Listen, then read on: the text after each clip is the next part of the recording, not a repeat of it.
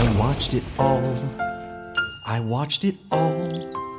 I started streaming in the spring. Next thing I noticed, it was fall. I watched floors turn into lava. I watched sunsets being sold. Every episode of Avatar, like I was 10 years old, but I watched it all. I still watched it all.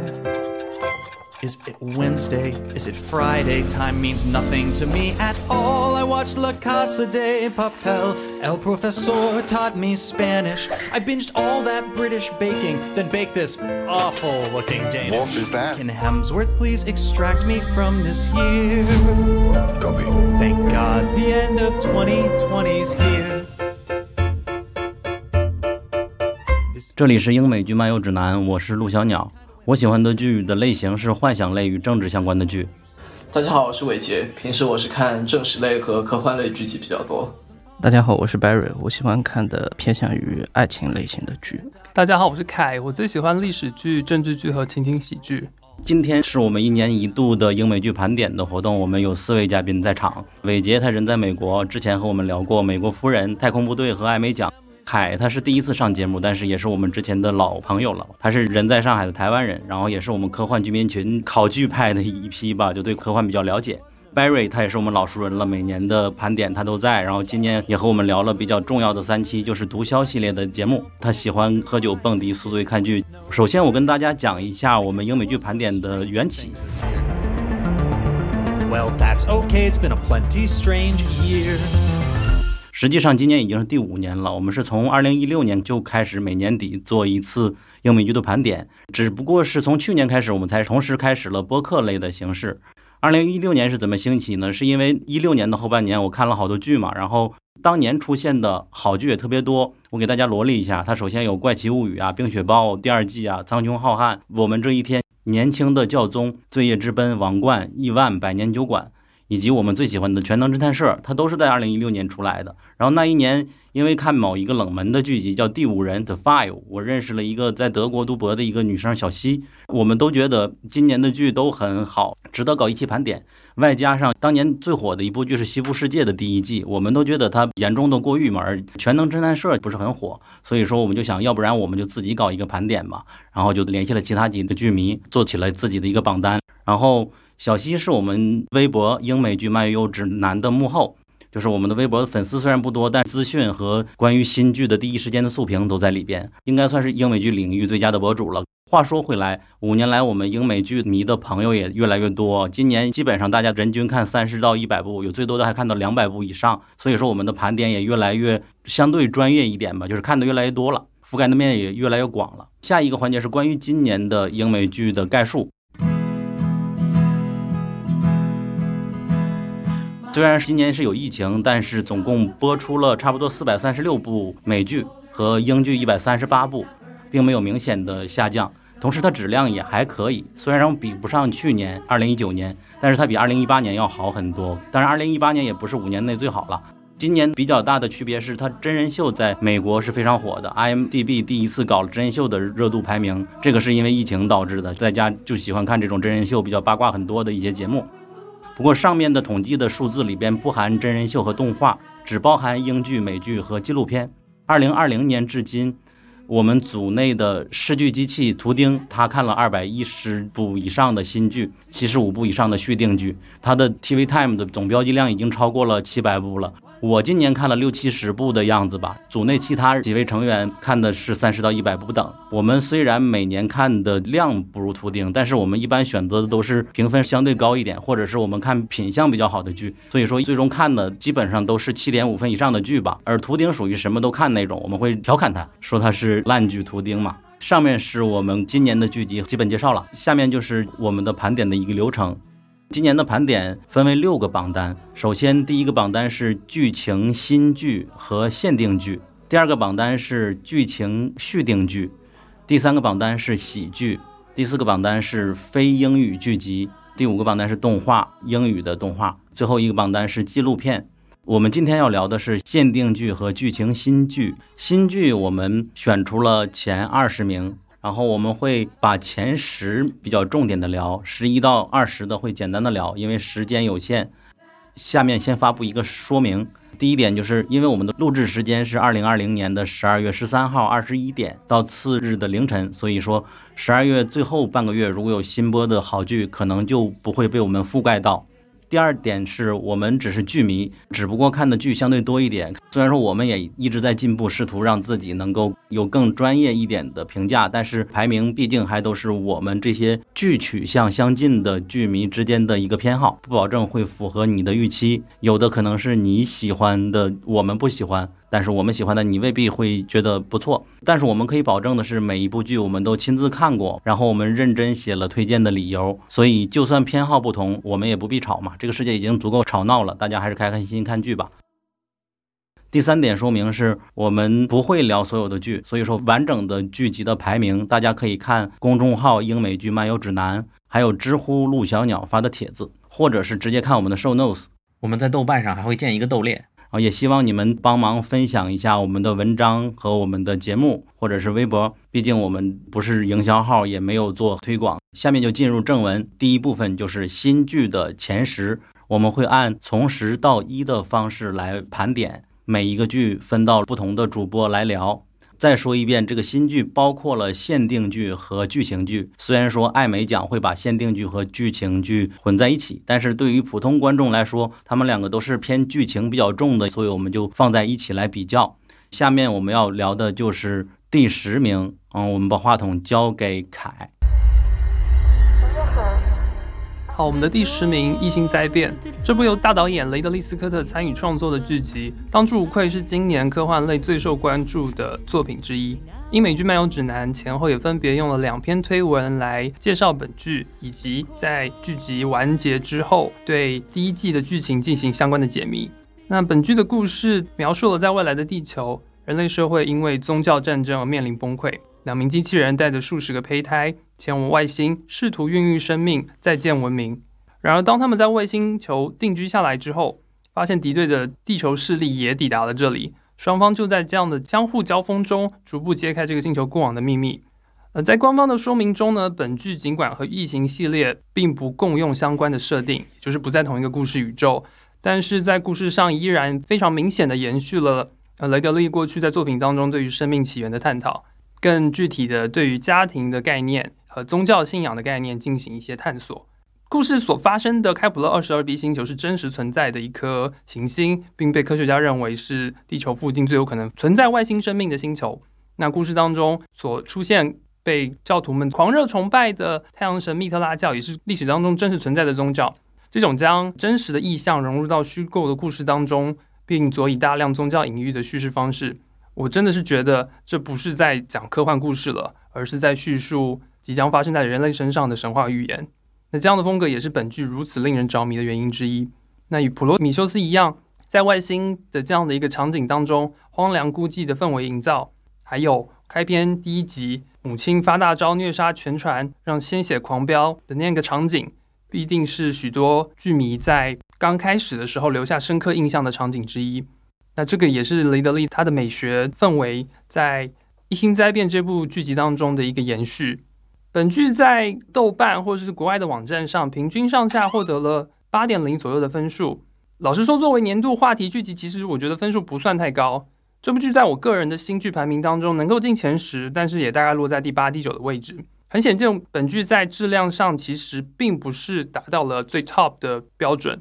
嗯，雷德利在本剧当中担任制片人，并亲自指导前两集。事实证明，前两集确实相比后面更加的优秀，更加的惊艳。总共本季十集的剧情交给了六个导演来执行，会不会因为导演变得更多，所以水平有所起伏呢？也可能因为篇幅的关系，编剧在一些相关的细节上设计的就不是那么的完好。所以我想问问看，哎，你们觉得今年这是最好的科幻剧集吗？那在你们那边排名会是第几呢？哇，第一次加入一个台湾的声音，我们的节目立刻就变得很洋气呢。不过我前一段时间恰巧听了一些台湾的节目，感觉真的很很不一样。然后可以由伟杰来说吧，我们当时的文章是伟杰来写的吧？关于异星在变的一个推荐。对，当时第一篇推文是我写的，我记得。然后第二篇好像是开他们写的。像异星在变的话，它在我个人榜单里面，在今年的科幻剧里大概排第三或者第四吧。因为像第一的话，我目前。暂时是给了一部还没有播出的剧《苍穹浩瀚》，呃，第二名我给的是《环形物语》，《异形灾变》和《曼达洛人》，我个人感觉《曼达洛人》给我的观感要更好一些。虽然说你如果从讨论的深度来看，《异形灾变》讨论的主题似乎要比《曼达洛人》要更加深刻，但就像开刚刚有说到，这个片它的质量在前两集和后面集之间真的是可以让人可以看得出非常明显的差别，甚至是连指导的风格你都可以看出很强烈的变化。比如刚刚开刚刚有提到，呃，斯科特他在前两集所展现出来的暴力美学，你会看到他的血浆迸发，还有打斗和暴力的场景都是来的非常突然，非常冷酷。但是你到后面有一些集，你就会看到，由于不同的导演的指导，他会在动作戏里面运用大量的慢镜头，比如说扔石头，或者是说有人飞起来倒地的过程。所以我看的时候观感有一点点割裂了，就会感觉为什么前面的集和后面集在整个影像语言上都会有这么大的不同。就是在《异星灾变》还没开播的时候，其实对他抱有很大期待，就是因为雷德利·斯科特说他会参与指导其中几集。呃，因为我非常喜欢普罗米修斯，所以我可能对他的期待会抱非常高。但是的确会发现，就是不同导演非常直观的是能感受到他们之间的一个风格差异。毫不避讳的说，指导水平的差异也是可以直观的感受到的。本来我是给他预定好说他可能。能跟《苍穹浩瀚》争一下第一的位置，但目前看来后期的剧情非常的拖后腿。但是如果只看前面三集的话，还是超出期待的水平。既然你说毫不避讳了，我毫不避讳的说，就是我没有 into it。首先，我对它的滤镜，雷导的滤镜就不是很感冒吧，尤其它是暗色调、冷色调的，可能也不是异形的粉丝的原因吧。但是本剧确实贡献了几个我非常喜欢的场景嘛。第一集就是 Mother 他用超声波还是用什么来杀人的那个场景嘛，那个图传遍全网，全微博人都在转。另外一个比较喜欢的场景就是后边的有一个人机交配的一个情节吧，一个机器人和它的造物主之间的一个感情，还是蛮少在科幻题材的剧集里边看到的。我上一次看到的应该是叫 Humans。中文名字叫什么来着？啊，真实的人类，真实的人类，对，没错，这些还是蛮新鲜的一些情节。其余就是传统的有关宗教、有关人类起源、有关哲学思考这些事情。你往好了说，它属于把雷德利·斯科特之前所有的作品的一个集大成者；往不好了说呢，实际上他就是在炒自己的冷饭。我感觉在座几位好像都在感觉他有点炒冷饭的意思吧，但是。它依然是今年不错的科幻剧之一了，也是雷导能够亲自下场来导演几部剧，也是我们非常期待的。我觉得反而可能还是因为他的精力分配吧。啊，当然最近不是也传出消息，正统的《异形前传》电视剧集，雷导也要参与制作了嘛？当然那个是正统的《异形前传》吧？这个《异形灾变》应该是说它算前传的前传的小番外嘛？其实你通过外网的一些评论也能看出来，雷导他毕竟年纪也大了，所以他的精力分配也有问题，而且他手上也有很多的电影项目在同步制作，所以这个其实也是一种无可奈何的现实吧。但是总体质量还是上乘的，还是算一部优秀的剧集。对我们把它排到第十，本身就是一种推荐了。嗯，伟杰要说吗？哦，我刚刚是想接下你的话说，就是关于这个剧讨论主题嘛。其实当时播的时候，我记得我们在群里聊天，我就有说，就如果换一个人的话，可能大家就要骂这个剧就是导演在重复自己，因为在这个剧里面讨论的主题有许多是斯科特在他其他科幻电影已经讨论过的，比如像机器人和人之间的边界，还有宗教与科学的关系，以及人类生命的起源等等。在这个剧里，可以说他唯一加入的一个新的主题，可能就是对于家庭这个关系。在一个科幻框架上面的探讨吧。OK，那我们这个剧应该说的差不多了。我感觉就是冲前边的几个惊艳的镜头，也是很值得看一下的。好，下面第九部，我们把话筒交给伟杰。第九名，我们 ESC 的榜单评出来的是 HBO 的新教宗。它其实可以算是 HBO 前几年呃出的那一部年轻的教宗，像小鸟你刚刚在介绍时候有提到过嘛？它算是那部剧的精神续集吧。像上一部年轻的教宗，他讲的是裘德洛饰演的一位来自美国的牧师，成为了梵蒂冈的教皇，而他的过去和举止就充满了各种神秘感，似乎他本人还能施展神迹，所以他整个人物是带着一种像神一样不可知的形象。而他自己作为一位年轻的教皇，一方面行为习惯是带有打破传统的一面。比如说，他作为反对自杀的天主教教皇，但他却会吸烟。而我们知道，吸烟它在某种程度上来说可以说是慢性自杀，在天主教教条里是有争议的。而另一方面，他对于教条理解又非常的保守，他是想要宗教回到严苛、孤立于时代潮流的一面，所以这个人物他身上的矛盾性在那个剧集当中，呃，在我看来是非常吸引人。而那一部的结尾是说，他在梵蒂冈布道获得了许多教宗的支持之后，他突然陷入了昏厥。所以今年的这一部新教宗就是承接了上一部的剧情。他讲的就是裘德洛昏迷了之后，因为教廷要寻找新的教皇，最后就选中了来自英国的主教，由约翰·马尔科维奇饰演的主角。而他同样是一个充满矛盾性的人物。一方面，观众是可以看到他很明显对于宗教还有天主教教条有自己很深刻的理解，但同时他又不是那种。比较出世的宗教人士，他和英国的社会名流交往很深，而且他个人还有吸毒的习惯，所以剧集就是讲述在他担任了新的教皇之后，而裘德洛不久又醒了过来，于是，在梵蒂冈和剧里的世界发生了一系列事情。对于我来说，这部剧最吸引我的地方其实在于美学，在剧里面，观众是可以看到很多充满想象力的构图和拍摄，比如说，无论是在片头曲里面，一群修女在十字架前面跳舞。还是说教皇以泳装的造型走过芸芸众生这些构思，还是说在剧里面有一集，裘德洛想要救助一个朋友的孩子时，房间里面你会看到像圣光一样洒下来的光芒，还是说在人前沉闷的梵蒂冈官员，在人后你会发现在愉快的跳着小舞，以及像裘德洛在结局里最后的落幕，就所有的这些镜头吧，就算观众不是完全看得懂内容，我觉得也是一种在美学上的享受。而从叙事上来说的话，它其实比较晦涩的。我一直觉得教宗系列是一个形式大于内容的剧集，不是说它没有内容，而是说它的形式表现的方式实在是比它内容要引人注目太多。但即便如此，它还是涵盖了大量对宗教的思考。其中，我觉得最重要的，他要讨论的问题就是宗教在我们现在这个时代应该处于什么样的位置。比如在剧里的主要人物当中，我们可以看到裘德洛他是一个极端保守的立场。而马尔科维奇的人物，他主张的是一个折中的立场，而这类似的思考在 Netflix 二零一九年的电影《教宗的成绩》里面其实也有讨论到。他们讨论的就是说，宗教它是应该在变化的时代里作为一个不变的标杆，还是应该与时俱进，随着时代一起变化。所以这部剧的话，我觉得我会推荐给那些对于宗教哲学、对裘德洛感兴趣，还有对索伦蒂诺这位导演他本身的美学风格感兴趣的观众。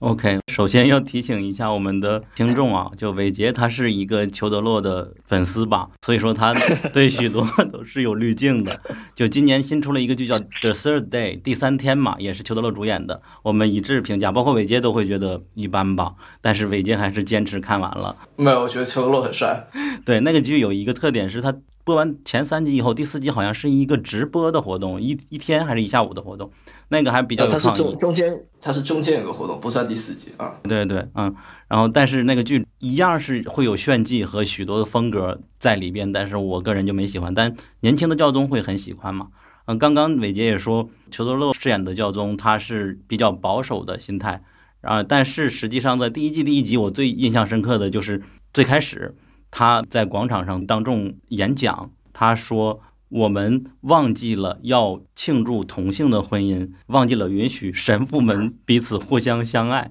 当时我看到这一幕，我就惊了，因为当时我还不知道他是在做梦嘛。他在广场上宣言第一件事，竟然就是宣布同性恋的支持。不过这件事有趣的一点是在于，今年几月份来的时候，我们的。真正的现实中的教宗，他在纪录片里首次公开支持了同性群体的民事结合嘛，并呼吁各国制定相关的法律。我感觉这还是有点梦境照进现实的一种感觉，还比较有意思。对你说的新闻应该是十月份的时候的新闻，而且这个也是跟方基哥他本人的主张有关嘛。像刚刚我提到 Netflix 电影《宗教的成绩》，方基哥和他的前任教宗本笃十六的讨论里面也有讨论到，本笃十六就是认为说，如果宗教你不停的随着时代的潮流变化的话，那你为了迎合现在的时代，在下一个时代就有可能会被抛弃。但是方基各是认为说，我们人是在人生路上不停的行走，所以我们应该在行走的过程中不断更好的认识上帝。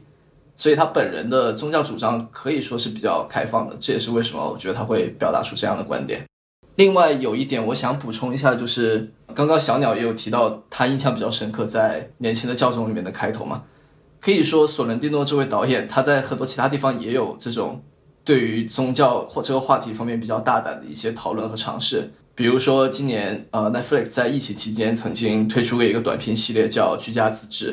是他们邀请了一系列的导演使用了他们在疫情期间在家里用家庭的录像设备制作的很多短片，然后放到了作为一个集合放出来给观众看。其中索伦蒂诺那一个短集，就是他在家里用一些玩具人偶制作了讲述英国的女王因为疫情被困在了梵蒂冈，结果和教皇产生感情的故事。整个故事的剧情我觉得也是非常大胆而且有趣。像居家自制那个系列，它其他那些单集我看完都已经没有印象了，到现在。但是索伦蒂诺那一集我到现在还一直印象很深。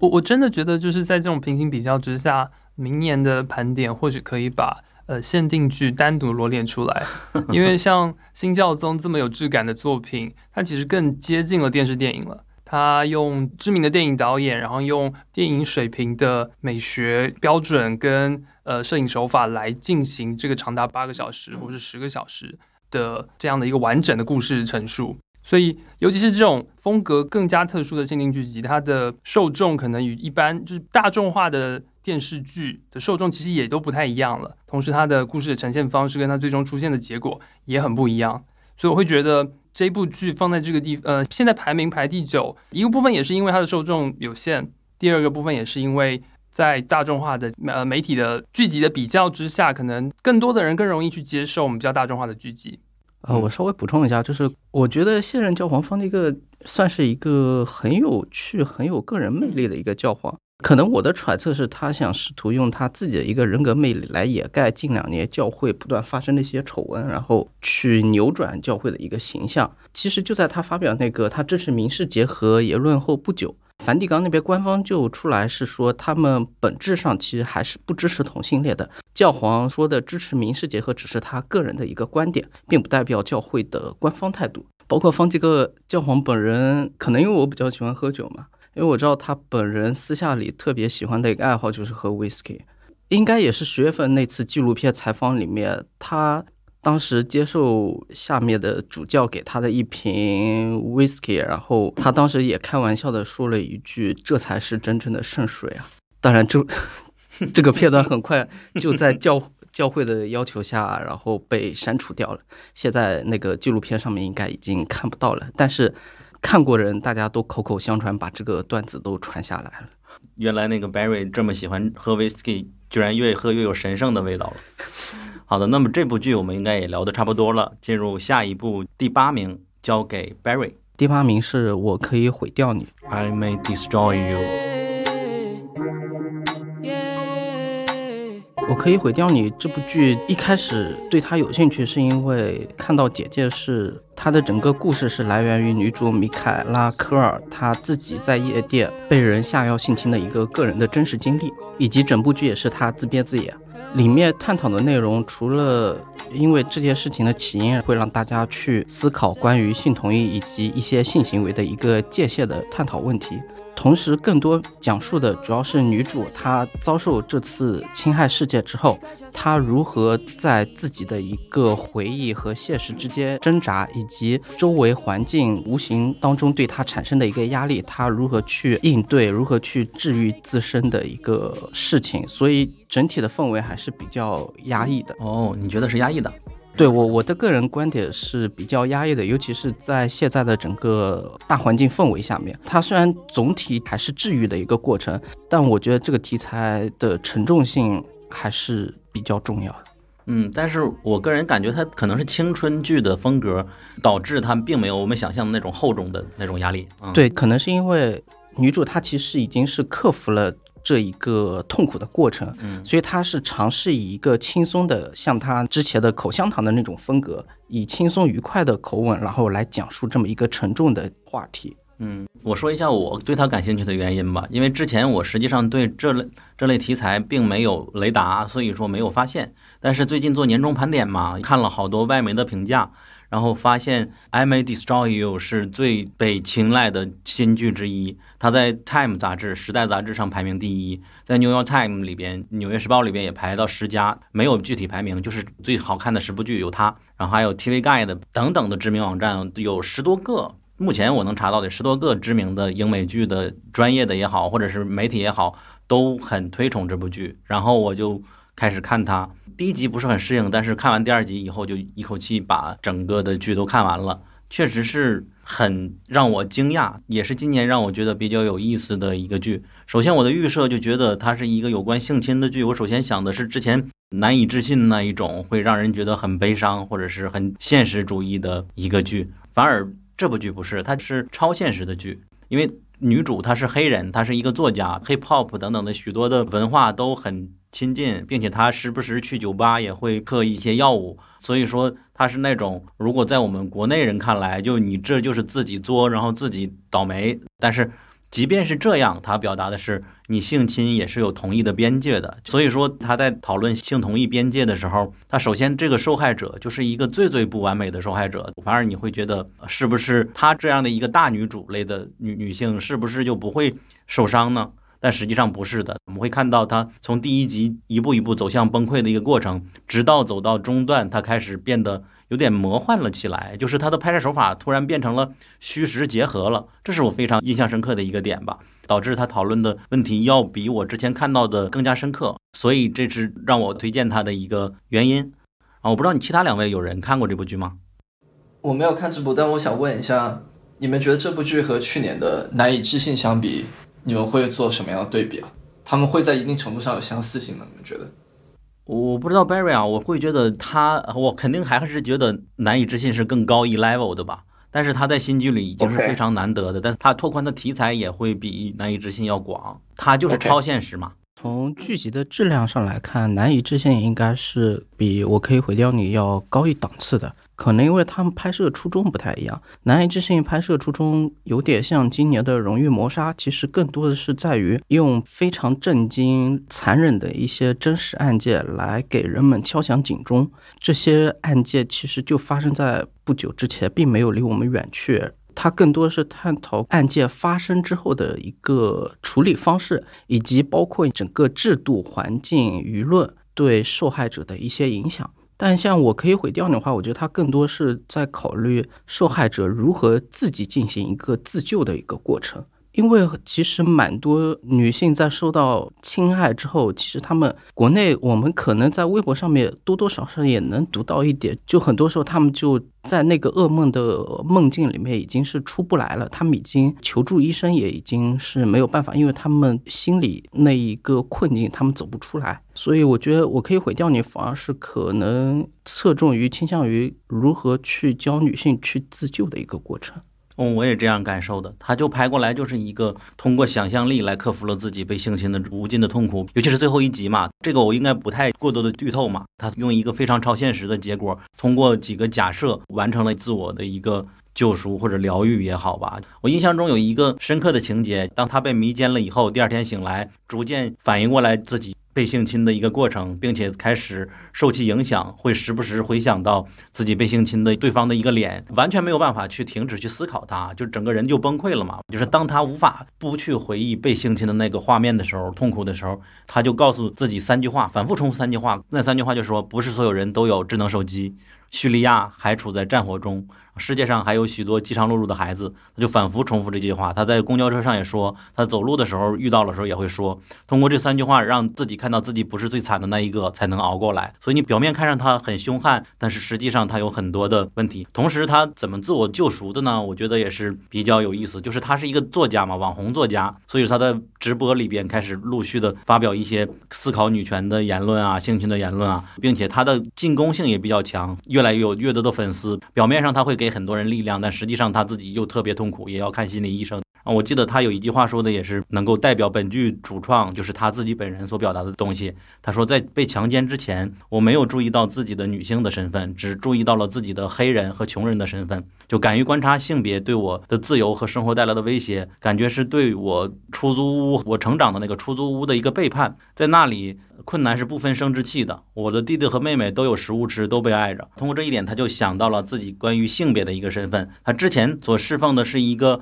我作为一个黑人，我要去反抗自己的命运；我作为一个穷人，我反抗我们的一个穷人群体的命运。而这一次，他意识到了自己是一个更大的女性群体的命运。然后圣经说，一仆不是二主。现在。我是否应该去侍奉女性的这个部落吗？所以说他这个反思，我觉得还比较有意思呢。我感觉也是许多女性觉醒的思路。最近我们看到一些女权的一些活动，许多女生觉醒都是会把女性当做一个群体，然后这样才会有更有力量去反抗嘛。所以说我个人的观感是没有觉得特别压抑。我当然感受到他的痛苦了，但是本质上他还是蛮积极的一个剧。然后最近会联想到这部剧的话，还有一个就是最出名的那个斯坦福性侵案嘛，里面的受害者香奈儿·米勒，他在胜诉之后，然后他有出版，呃，类似于自传体一样的一部小说，叫《Know My Name》，然后今年有国内有引进，然后翻译了中文译本，叫做《知晓我名字》。它其实里面讲的内容跟我可以毁掉你有一点像，也是讲的是香奈儿·米勒。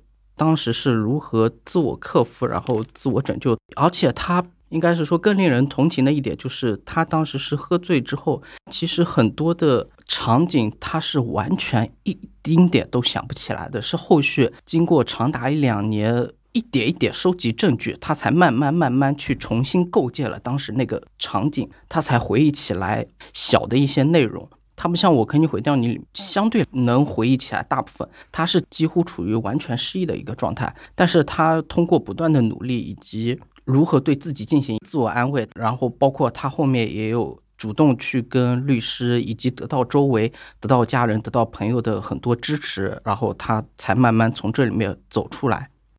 我突然想到一点，就是这个剧它并不是完全的以女主一个人的身份来讲故事。实际上，女主的闺蜜还有女主的一个 gay 蜜，她们都有自己不同的故事。它是一个青春剧的感觉吧，就是她和朋友之间的关系也有。她在处理同性问题的时候也会遇到一些问题。她在陪这个女主去警察局报案的时候，才意识到曾经自己和某一个 gay 的发生的性关系，自己也是被强奸了。就长了很多的知识吧，包括有一个知识是说，男方在女方不知情的时候摘掉套套也算是强奸的一种。在美国是这样，我不知道在中国是不是啊。然后同时还会有一些论坛里边在分享这些技巧。当女人发现的时候，男人会说：“我以为你知道的啊，但实际上就是一种套路。”再补充一丢丢，就是性侵案里面，我可以毁掉你，算是提供了一个新的角度，就在受害者自身的一个角度去看。因为像在难以置信关注的是社会体制对女性的保护问题。然后像伊藤诗织，包括他后面所出版的《黑镜》，他其实更多在探讨是在性侵案发生后，以及当时发生过程中如何取证以及保留证据的一个问题。那像我可以毁掉你以及 Know My Name，更多探讨是受害者自救以及舆论环境的影响的一个问题。所以我觉得他们提供的角度都是不同的，还是建议大家都去看一下，因为很多时候看待一个事情不能只能从单一的角度去看。OK。那下一个 OK pass，第七名是我知道这是真的，呃，我知道这是真的，它是根据一部小说改编的。一开始我看也是因为，呃，主要演员就是我们的绿巨人马克·鲁法洛大叔，嗯哼，然后他讲述的是一对双胞胎之间发生的一系列故事，马克一人分饰两角嘛。我的感受是他探讨了一个。应该算我我们人类永恒的一个话题，就是关于我的一个问题。他在短短的六集里面，通过很多的一些戏剧化的故事，展现出了很多人性当中的我认为是丑陋以及矛盾之处。所以，他整体给我的观感，让我想起来上一部给我这么沉痛的心情的，应该是《百年酒馆》。哦。对，就是有一种你看的时候没有什么感觉，但是看完之后反而心情会越来越荡，越来越荡，越来越低沉。我不知道你们看的时候那个心情的观感是怎么样的啊？我是没有看过的，我一直把它想象成海边的曼彻斯特那部电影的感觉。嗯嗯，哦，不太一样。那伟杰可以说说。啊，这部剧它确实像 Barry 说是比较压抑的吧？它在我看来是今年出的电视剧内文学性最强的一部。我不知道。Barry 认不认同？呃，虽然我没看过小说嘛，呃，因为它的中文译本国内还没有引进过来，它也只有英文原本。但是我看它的整个摄像镜头，以及包括呃马克·鲁法洛他自己的演技跟台词，真的非常好嘛。我会觉得他的台词文学性非常高的，包括他探讨内容也是很深的。对，就是像他探讨最根本的一个主题，就像我们之前公众号文章里有提到嘛，其实就是一个关于一个人他在问我是谁。我从哪里来？我要到哪里去？这三个最基本的问题，只不过他讨论的框架是放在了跟美国相关的一个比较短的移民历史，还有他自己的家庭几代人之间的关系。他在里面讨论的一些关于家庭的这种宿命感，在一定程度上让我联想到了另一部作品。所以我觉得这也是为什么我之前会说，当时看完这部剧，我就会想，如果美国人写《百年孤独》，可能就是会写成这个样子。你们说的，我真的特别好奇剧情，它到底发生了什么倒霉的事情？好想知道。如果你好奇发生了什么倒霉的事情，可以去看豆瓣页面的简介，它已经全部剧透完了。我觉得可以简单讨论讨论，有什么样的让我感受一下。Hate me，就 Barry 你要说，我觉得我们播客里面还是保留一个悬念点，如果你不怕剧透又非常好奇，打开豆瓣页面去搜就可以了。我觉得这部剧的乐趣就在于你不看豆瓣简介去看的话，你会有很多惊喜。但是你看了豆瓣简介，第一个你可能不会想看了，因为它也本体是比较压抑的一部剧集，所以它可能不太适合大部分人。就像之前的早一点是《百年酒馆》，近一点就是我们之前盘点那个《利器》嘛。《利器》其实很多人是为了 A A 去追的，但是到最后他们坚持不下来，因为整个剧的调性太压抑了。所以这会像利器一样，大结局公布一个非常天大的一个剧情，然后导致大家都不会。就是它虽然只有短短的六集，但是每一集的戏剧化情节都有。但结局还挺治愈的这一部，我觉得。补充一下，就是马克叔因为本剧就获得今年第七十二届艾美奖迷你剧和电视电影类的最佳男主角啊，这个当之无愧的，确实。OK，那我们就进入下一步，第六名交给伟杰。好的，第六名我们榜单评出来的还是 HBO。是他的反美阴谋，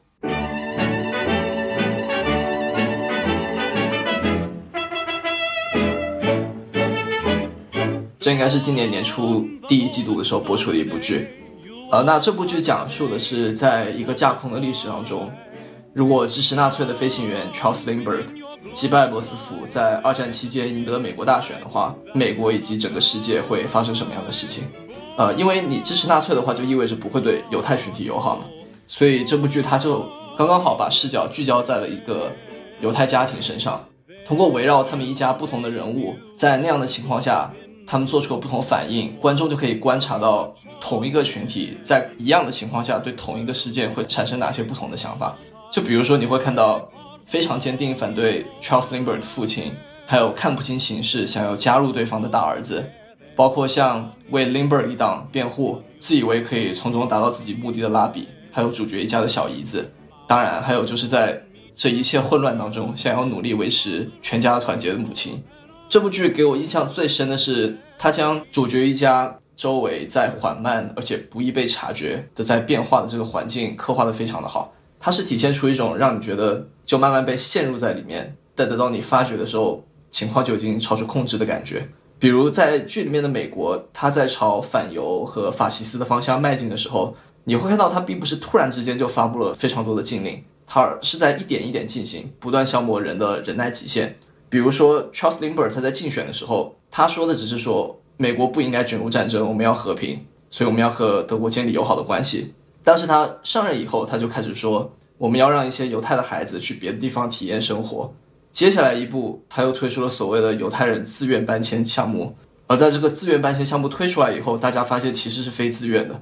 所以这整一个由浅到深的模式，我们是可以在现实里找到很多影子。另外就是剧里面讲述的这个美国在发生的变化，可能很多观众也会觉得在影射现实，但我觉得一定程度上也是因为现在的美国是一个太容易的靶子。因为像原作的作者写的时候，当时他不知道美国现在会发生这样的事情，但是他写出来的时候，现在这些主创把它拿出来做成了剧，大家就会觉得，哎，好像跟现在美国发生事情还挺像的。另外就是这部剧的话，当然它不是没有缺点。不喜欢的人可能就会觉得它的节奏比较慢，而且它的很多单集都缺乏可以一下子带动观众情绪的高潮。但是对于喜欢的人，比如我来说，我觉得这部剧就是需要这样的一个比较慢的节奏吧，来刻画出那种温水煮青蛙的绝望感。我觉得这才是这部剧想要传达出来的一个启示。那这部剧的话，我觉得应该你们都有看过吧？你们有什么想法吗？我们曾经在年初的时候就为他写过一篇文章嘛，并且把它当做。年度最佳可能就出现了问号的一个文章标题，当时我们还做了一个播客的盘点。然后去年的无冕之王就是 Years and Years 的，它传达出来的恐惧是我在这部剧里边感受到的，就好像世界就是在这样上演的。关于伟杰刚刚说的，我记得好像有访谈说他们是有目的的想要在今年上映的，所以说对我来说，我感觉它是生不逢时的。如果今天没有今年没有疫情的话，可能会更击中靶子。就是因为有疫情，就这部剧的恐怖反而没有其他的更疯狂了。所以说，虽然它是 HBO 推的，也没有太火。今年也只有零星的几个媒体盘点把它纳入十佳吧。然后我另外一个感受是，这部剧它的缺点就是需要知识嘛。就是我年初看的时候，比现在要无知好多。今年就是我一个狂补历史的年，会发现越懂的时候，越会很有不同的感觉。就是当时我不太理解孤立主义和就是罗斯福新政等等相关的一些原因和理由，现在的话我可能会理解。当时我也不知道犹太人具体的一些历史，今年会了解犹太人的处境，中东的处境是什么样子的。举个例子来说，比如说伟杰说过一个词叫“狗哨”嘛，我会发现林德伯格发的许多主张，它就类似于狗哨的那个情节，就是它表面上看起来是非常正确的，但实际上它是迎合某一个带有偏见的群体的主张的。比如说，他用“你选择战争还是选择我”。有战争就是意味着罗斯福当总统就要去参战打德国。你如果选择我，就选择了和平。这个表面上看多正确，你选择的是战争和我，但实际上他支持的是一种种族主义的倾向。这句话他说出来，其实就是让懂的人自然就懂，就是相当当于狗哨的感觉。我们在现在社会上看到好多主流的媒体的事件，也都会看到，无论是美国也好，就特朗普发的许多话，也会让我想到啊，这就是狗哨，他并不是说给你听的。剧情里有这样说的嘛，就是那个犹太人的拉比，他说我选择林德伯格当总统，正是因为我是犹太人才选择他当总统的。然后主人公的一个朋友就说：“他说这句话并不是给我们犹太人听的，而是说给其他的非犹太人、种族主义者来听的。因为他们听了这句话，他们来歧视我们，他们就不会有心理负担了，不会觉得自己是纳粹主义者了。这一点就是很大的一个收获。”嗯，我稍微补充一下，刚刚就是你说到 Lindbergh 在剧里面说的那个狗哨，就说是要选战争还是选择我？你说跟种族主义相关。之所以他那句话会跟种族主义相关，是因为在那一个背景下，他说那句话就意味着你要跟纳粹打好关系，而纳粹它是一个反犹的立场嘛，就稍微解释一下。另外就是你刚刚说的，呃，这个剧里面很多狗哨的运用，在现实里也有例子，这个确实也是最近的一个例子，就是今年特朗普在共和党全国党代会上面，他接受提名的演讲，他就有很多次提到说，现在的美国要尊重他的历史，要以自己的历史为豪，这也是一句。你在一般情况下听起来没有什么错的一句话，就为什么你一个国家不应该以自己的历史为豪？但是在当时今年的这个背景下，你说这句话，尤其是考虑到今年众多 BLM 的游行，他其实是在很隐晦的向他的选民群体表达一个我不支持他们的这个主张，我不认为我们应该批评邦联的历史，不认为我们应该拆掉他们的雕像。所以换句话说，我也不认为 BLM 运动是对的。所以这也是一个他在今年的演讲里体现出一个狗哨吧。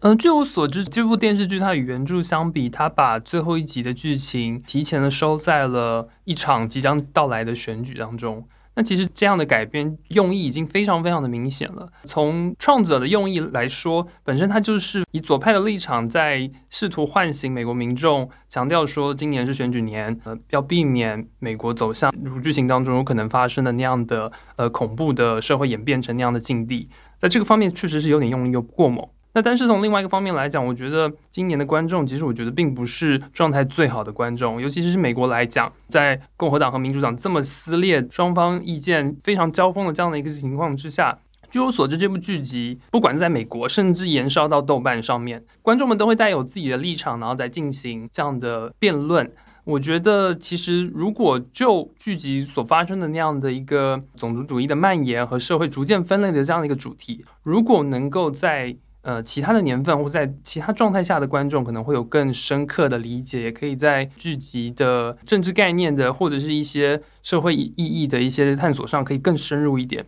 但是今年它会有它的时代意义，那可能在时代意义之外，一些更深刻的挖掘，其实在今年是没有办法做到的。这部剧的话，其实在上半年看的时候，会觉得它有潜力成为年度最佳，就是因为它给我的一个观感，有点像一五年播出的那部《高保人》一样，给我的一种感受是，历史有极大可能性是按照这个剧情去发展的，这一切可能是会真实发生的事情，就像小鸟说的 “Yes Yes” 那种，有一种真实的恐惧感。嗯，但是我觉得可能看到后面话，包括像高保全，其实看到后面，后面这个感觉会慢慢淡下去。之后话，因为我可能对美国大选也不太了解，所以我当初带来的刺激感没有之后，我会觉得虽然是一部优秀剧集，但也就还行吧。嗯哼，你淡了，那我说我没有淡，这个我感觉有很大原因是，直至今日，二零二零年最让我喜欢的或者是欣赏的女性角色就是贝斯，她在里边所表现的正义感和坚定那种感觉。就非常带给你力量，就是我觉得我们每个人都可以从她身上来学。就是在这个分裂的世界里边，你会发现除了她以外，所有人都她的丈夫虽然说很反对林德伯格，但是他搞不清楚状况，所以说还想和纳粹主义者或者种族主义者去正面刚，而不知道大兵已经压境了，所以说导致他们家过得越来越窘迫。而他大儿子呢，反而成了林德伯格的粉丝。对，林德伯格是一个英雄嘛，他独自跨越了什么洋飞行几十小时。对对，大西洋。他的儿子很喜欢他，四处去追他的演讲。然后他的姐姐呢，因为拉比就是被林德伯格拉拢成为他的发言人，让人看到好像啊，我们犹太人也支持我们的这种保守主义的政策的。然后他的姐姐和拉比走得很近，也让女主贝斯和他逐渐走向分裂。只有她一直试图让丈夫去，我们赶紧逃吧，让儿子不要受他们影响，并且在自己的邻居因为自己的儿子的一个原因导致他父母被杀掉的时候，努力的去保护他，然后去接他走等等的事情，都让人很感慨。还有一点就是他的原则性也是很让人欣赏的，就是当世界真正分裂了，拉比也好，他的姐姐也好，都发现林德伯格不是他们想象的样子，之前都是在骗他，回来又找贝斯的时候。贝斯并没有给他们很大的宽容，这也蛮让我惊讶的。他说：“I will never forgive you。”这一点我觉得也是值得我们来学习的，就是他的坚定的价值观，这一点都是让我觉得很难得的一个女性。另外补充介绍一下，这部剧的主创是火线的两位主创，所以这部剧是他们在火线之后时隔多年再度联手在 HBO 推出的又一部剧集。另外，我们应该不久的将来也会有一个火线的短节目介绍。哦，你真的业余我，还没有剪出来。先预告一下，大家可以期待。也是因为火线的原因，导致这部剧的评分没有想象那么高。大家对火线的期待还是蛮高的。接下来就是到第五部剧，轮到我讲了，《Devs》开发者。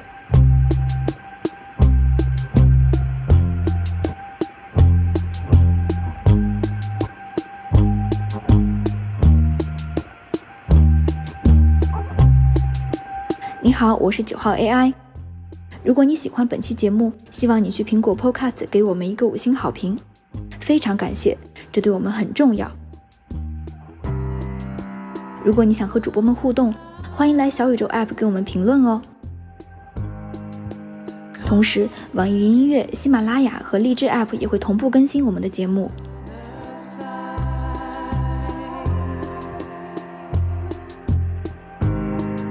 我们的微博和微信公众号都叫英美剧漫游指南。微博会发布新鲜的英美剧资讯和我们第一时间试看过的所有新剧的速评，微信公众号则只会推送我们认为非常好看的剧集推荐。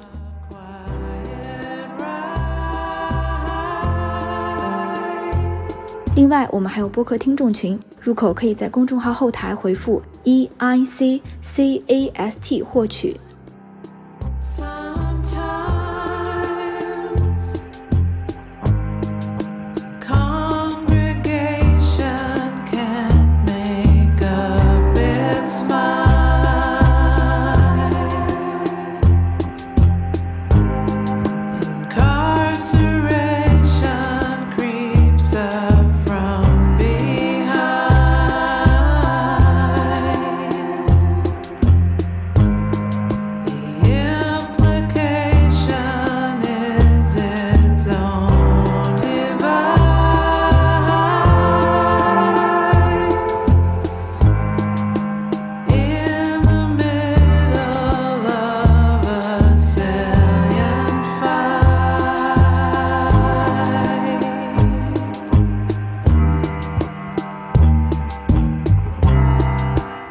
发者，首先它是 FX 出品的，然后它的导演是呃《机械姬》和《湮灭》的导演 Alice Garland 加兰导演，它的女主水野索诺亚是日英混血吧？加兰之前的前两部作品都有她。我们之前评为2018年最佳的美剧，Barry 和我力争的一部剧《疯子 Maniac》，石头姐主演嘛，在里边也有这个女主的出现。和加兰之前的作品一样，Devs 这部剧也有之前的一样的那种科技美学的风格，只是它探讨的母题是不一样的。因为机械姬探讨的是一个 AI 就 Ghost and Shells 的思考，然后湮灭它探讨的是生命载体的升级，并且还比较惊悚。而这次加兰把目光投向的是量子力学，就是有一个说法，人类如果能够突破量子力学，就是能够确定灵魂是否存在。量子力学呢，它是一个有关观测能否决定结果的一个科学。不过，多数人的了解可能仅限于薛定谔的猫，或者是电子双缝实验，以及上帝掷骰子这种词语吧。而且，在大多数的科幻的故事里边，他们并没有把量子力学当真。一旦有什么剧情解决不了了，他们就用量子力学来解释。所以说，目前严肃讨论量子力学的影视作品还不是很多的，《Devs》是其中之一。我开始是不太敢讲这部剧的，直到我看到我们的好朋友那个黑城堡他写的一段话，他说对于量子力学相关的作品，大多数都是停在理论阶段，所以说只要能够对观众有所启发，那他可能就是很优秀的一个作品了。在这个原因上，我个人觉得《Devs》也是今年很难得的一个剧了，因为它确实引发了我们很多的思考讨论，它可能比《异星灾变》还要多，所以说我们把它排到了更靠前。然后，《Devs》的基本故事呢，它虚构了一个未来科技公司影响的人类生活的方方面面的一个未来。有一个巨型科技公司叫阿玛亚，名字叫量子未来，公司坐落在一个森林里，这个就比较符合加兰的一个设定嘛。然后，公司里边有一个神秘的项目叫做 Devs。那只有公司里极其精英的程序员才能被 CEO 选中，进入那个全真空、坚不可摧的一个立方体里边工作。Devs 就像堡垒一样，有千体的法拉第屏障，十一米厚的混凝土外壳，七米的真空密封，以及内部的整体设计是金黄色的，就很加兰美学嘛，一看就很坚固。外人不知道里边到底发生什么。嗯，然后第一集我有一幕非常印象深刻的就是一个被选中的工程师 Sergey 被 CEO Forest 带进了 Devs 的堡垒里边，然后他问 CEO 说：“你要带我来这里边，到底我需要做什么？”Forest 说：“你看看代码就知道了。”然后看半天，他满头大汗问那里边的女主管：“这个设想是成立的吗？”然后女主管说：“其实这个代码已经运行过了。”然后他立刻就崩溃了，去了洗手间。更多的剧情就不介绍了，就单从剧情来说，并不是特别的复杂。整部剧的最大的悬念就是 Devs 具体在研究什么，Forest 为什么要搞这个？但问题在于不是很好的理解。我举几个例子，大家可能就能感受到了。比如说，Sergey 他用电脑模拟出了一个线虫未来十秒钟的行动轨迹，这个是 CEO 选中他的一个原因。他说你完整预测了一个生物未来十秒钟的动向，这个意味着什么？大家可以去思考。第二点就是 Forest 说。我们用的是德布罗意波姆理论，是一个导航波理论，这个也需要查 wiki 才能懂。然后剧中还有很玄乎的话就更多了，比如说因在果之前，果又导致因，未来是不会变的，就像过去一样，轨迹是真实存在的。这些话就是很量子力学，我们不会觉得装。当然，如果放在西部世界里边，会觉得装啊。这个句话我会删掉。还有一个，我觉得大家会觉得好奇的就是，开发者团队一个工程师把多元宇宙的研究方向引入了这个项目。因为 Forest 它是支持单一宇宙的，所以就很愤怒的，这就是会去了解到更多的 Forest 的一个初衷了。类似这些，大家可能也已经晕了。我建议亲自去感受，因为加兰的美学，它的里边的配乐，它里边的摄影构图，都是我没有办法用言语来形容。这部剧我觉得比《异形在变》好，很大原因是最起码它呃一整个剧集从头到尾吧，它整个风格还有它的故事走向。没有一个很明显的滑坡，不像《异形在变》，由于前两集和后面几集相差的实在是有点大，所以一定程度上可能影响了包括我们在内很多观众的观感。然后，另外我想说一句，就是在开发者里面，其实加兰是有很多巧思，他会有很多细节来体现这些人物的一些性格，还有他对科学的理解吧，应该说。所以，其实有一些细节是需要观众一定的观看门槛。我就举一个例子。应该是第一集，女主 Lily 在公司里面跟他们的同事，好像在聊天的时候就会玩一个游戏，他们两个人在轮流互背裴波那契数列，这其实就是一个很有趣的小细节，来体现女主的聪明，或者说她的 geek。OK，看，嗯，在我的理解当中，这部剧当时也是在今年年初刚刚加入英美剧漫游指南的科幻群的时候，被小鸟大力推荐的。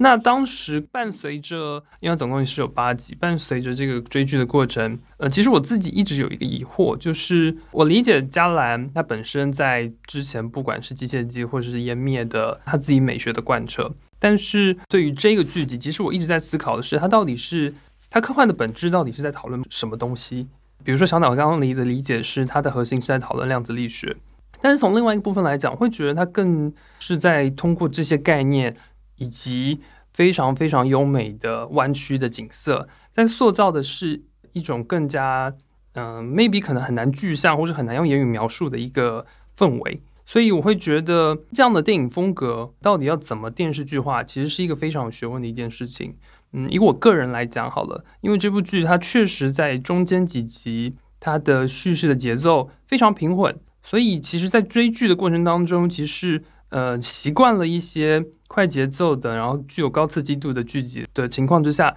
所以这个剧其实是比较辛苦的。加兰他的电影非常非常的受人喜欢，但是他的剧集如果单纯就是把他的电影拉长到八个小时或者十个小时，一个季度的电影这样的方式，然后还是采用周播的方式，那是不是这样是最好的作品呈现的方式呢？Maybe 他如果改到 Netflix 上面一次性整季放出，那可能观众对于整个故事的理解也就不会有。过于分散的方式来理解这个，其实是非常高强度的连贯的这样的一个氛围营造。刚刚凯说的这个比较符合我们另外一位作者六幺零对他的评价，就是加兰做到了如何脱离电视剧的叙事性，从美学上打动观众。实际上，我们作为一个非科幻迷，呃，去看他的美学也是很有意思的。实际呼噜也也有一次性放出的剧，只是没有选择它嘛，因为这是 FX 的。对，因为它是 FX 的，对。但是 Netflix 它应该不会去做这样的剧。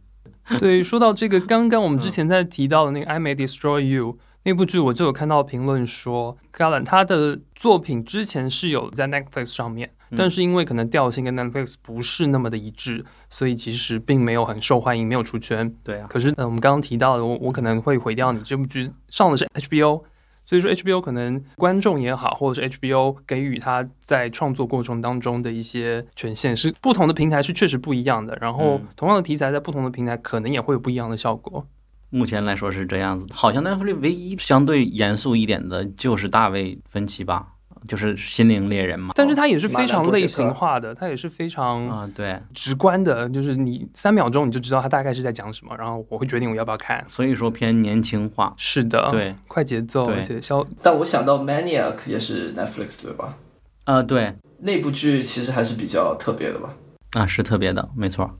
因为这部剧实际上结局还是有蛮多可以讨论的，但是今天是盘点的节目嘛，以后我们会做一个专门的科幻剧集的系列来深入来讨论，这里就不具体展开了。那么下面进入我们排名的第四位，伟杰。好，我们榜单排出来第四名是。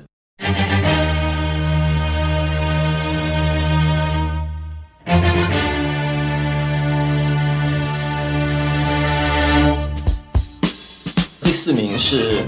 FX 的美国夫人这部剧的话，我们这个播客已经为他做了三期节目，总共聊的时间放出来就有六七个小时。我记得小鸟之前提到过，实际上聊的时间甚至要更长。所以我觉得这就已经可以体现我们对于这部剧的态度。那这部剧它讲述的剧情是在上世纪七十年代。在美国，围绕 ERA，也就是平等权利修正案，然后支持女权运动的群体和主角 Phyllis 代表的反对修正案群体之间展开的斗争。它不光是整个剧的内容非常吸引人，演员的表演非常出彩，而且它是含有大量的历史的彩蛋，还有对当下政治形势以及近代美国政治走向的一些影射。这也是我个人非常喜欢它的原因。有更多想了解这部剧的朋友，其实可以回过头听一下我们之前做的那些节目。然后这部剧的话，我觉得也是我们四个人应该都有看过，而且大家应该都有放到个人榜单里面的，对吧？是的，嗯，这个应该是伟杰的个人的榜单第一吧？对对，他是我个人榜单之家，刚忘了说。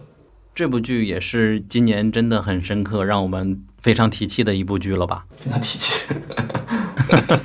呃，因为他首先演员就是香蕉姐和大魔王。大家之前以为他们两个会飙戏，后来发现不是，他们俩是同一个阵营的嘛。我比较喜欢的就是，他首先讲的就是第二波女权运动的一个一个事情，围绕他。然后其中有一集是作为保守的一个主妇的香蕉姐，去参与了一个全国妇女大会，在妇女大会上，她。看到了许多女权主义者，因为他不小心喝了一些药品吧，一些酒，然后接触了他们人，和他们一起唱歌，发现他们这些主张女权主义的，之前他以为总会骂我们这些家庭主妇不好，可是见面发现并不是自己之前所想象的那种妖魔鬼怪，然后整个一集下来就像一，因为他的名字叫爱丽丝嘛，所以就像一个《爱丽丝梦游奇境记》的那种感觉。我感觉这是编剧的一个巧思在里边，就是他想通过爱丽丝的角度，他想假设一个人从保守的倾向，就不支持女权的倾向，逐渐觉醒，变成了一个女权主义者的这样的一个故事。因为这个人物是虚构的嘛，这一集是我非常喜欢的了。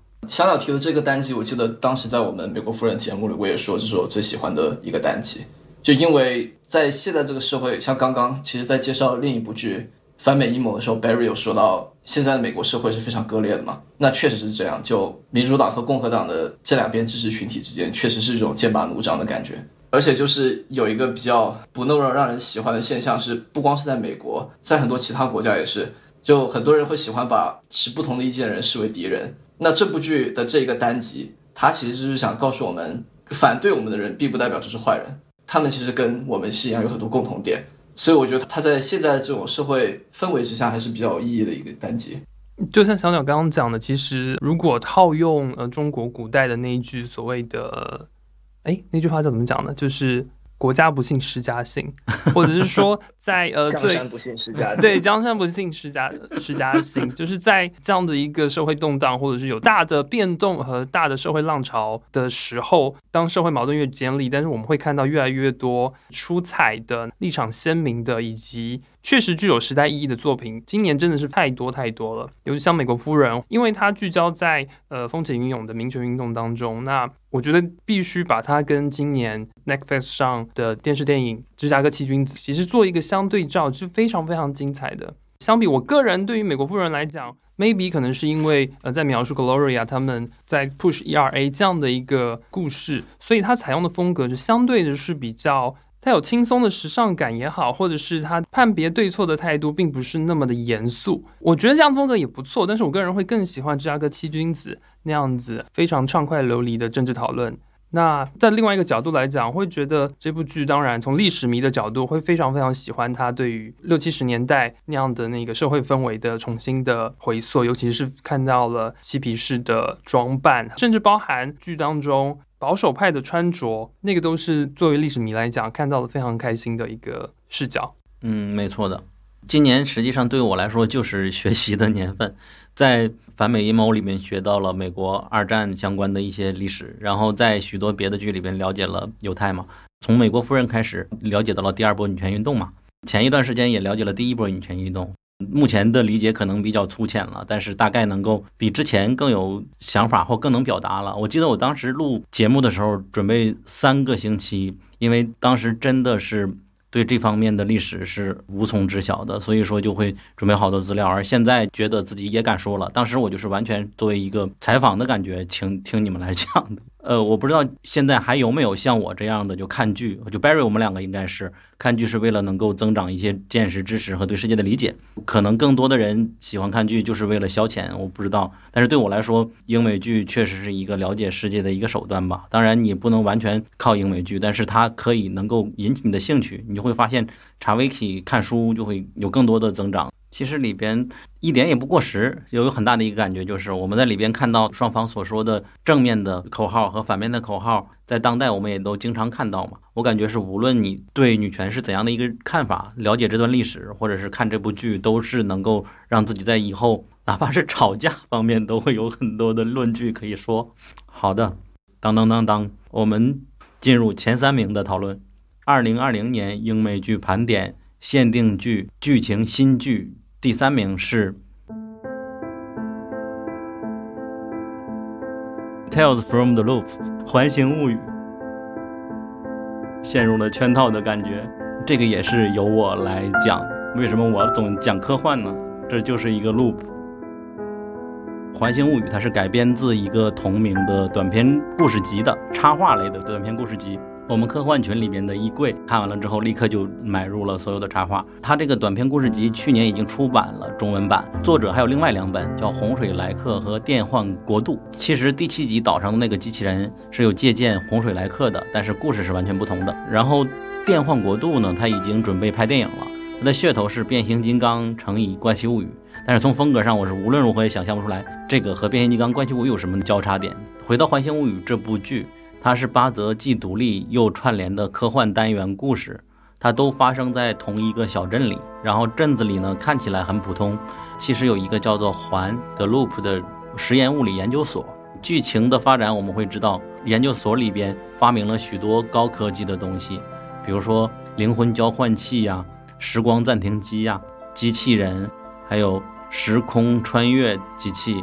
就听起来都很酷炫。如果我们换一个导演来拍，比如说《黑镜》。那肯定是非常讽刺的故事，但 Loop 的风格是非常的冷淡的。它发生的只是在一个小镇里，而且这些机器已经散落在镇子里边的，可能是树林里，可能是地下室，就没人用了。然后就有的人偶尔碰到了，故事就产生了。再加上摄影和音乐，就非常治愈。就是他讲的故事也都是非常文艺的一个方式，不会有太多的波澜。但是我们听着音乐，看着画面，就会觉得很美。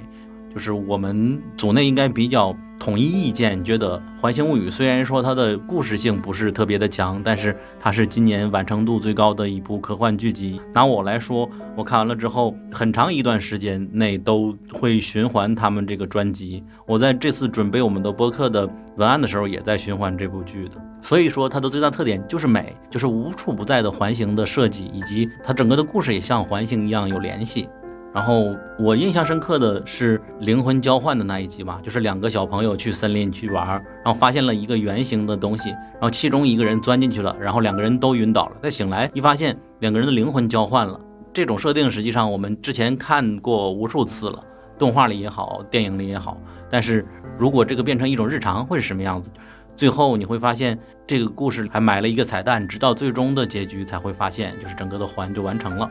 我记得问伟杰要不要把把美国夫人移到《环形物语》之前，伟杰说不用，他也很喜欢这部剧的。你可以展开讲讲。啊，这部剧首先确实是它可能不是适合所有人，因为它节奏比较缓慢。另外一点就是，我觉得观众看这部剧的时候，对它的定位要弄清楚。虽然它的标签里确实是有科幻没有错，但是科幻完全只是它的一个皮壳，它并没有认真的在讲科幻，它只是借助了科幻这一个大的背景或者是框架。它重点讲的是在那个小镇上每个人发生的故事，它每一集讲述了一个不同的人，他的过去或者说他的动机、他的奇遇、他的挣扎。它其实最打动我的，除了小鸟刚刚提到的美，还有故事之间整个叙事的互相联系之外，还有就是他对于里面各个人物他们的刻画。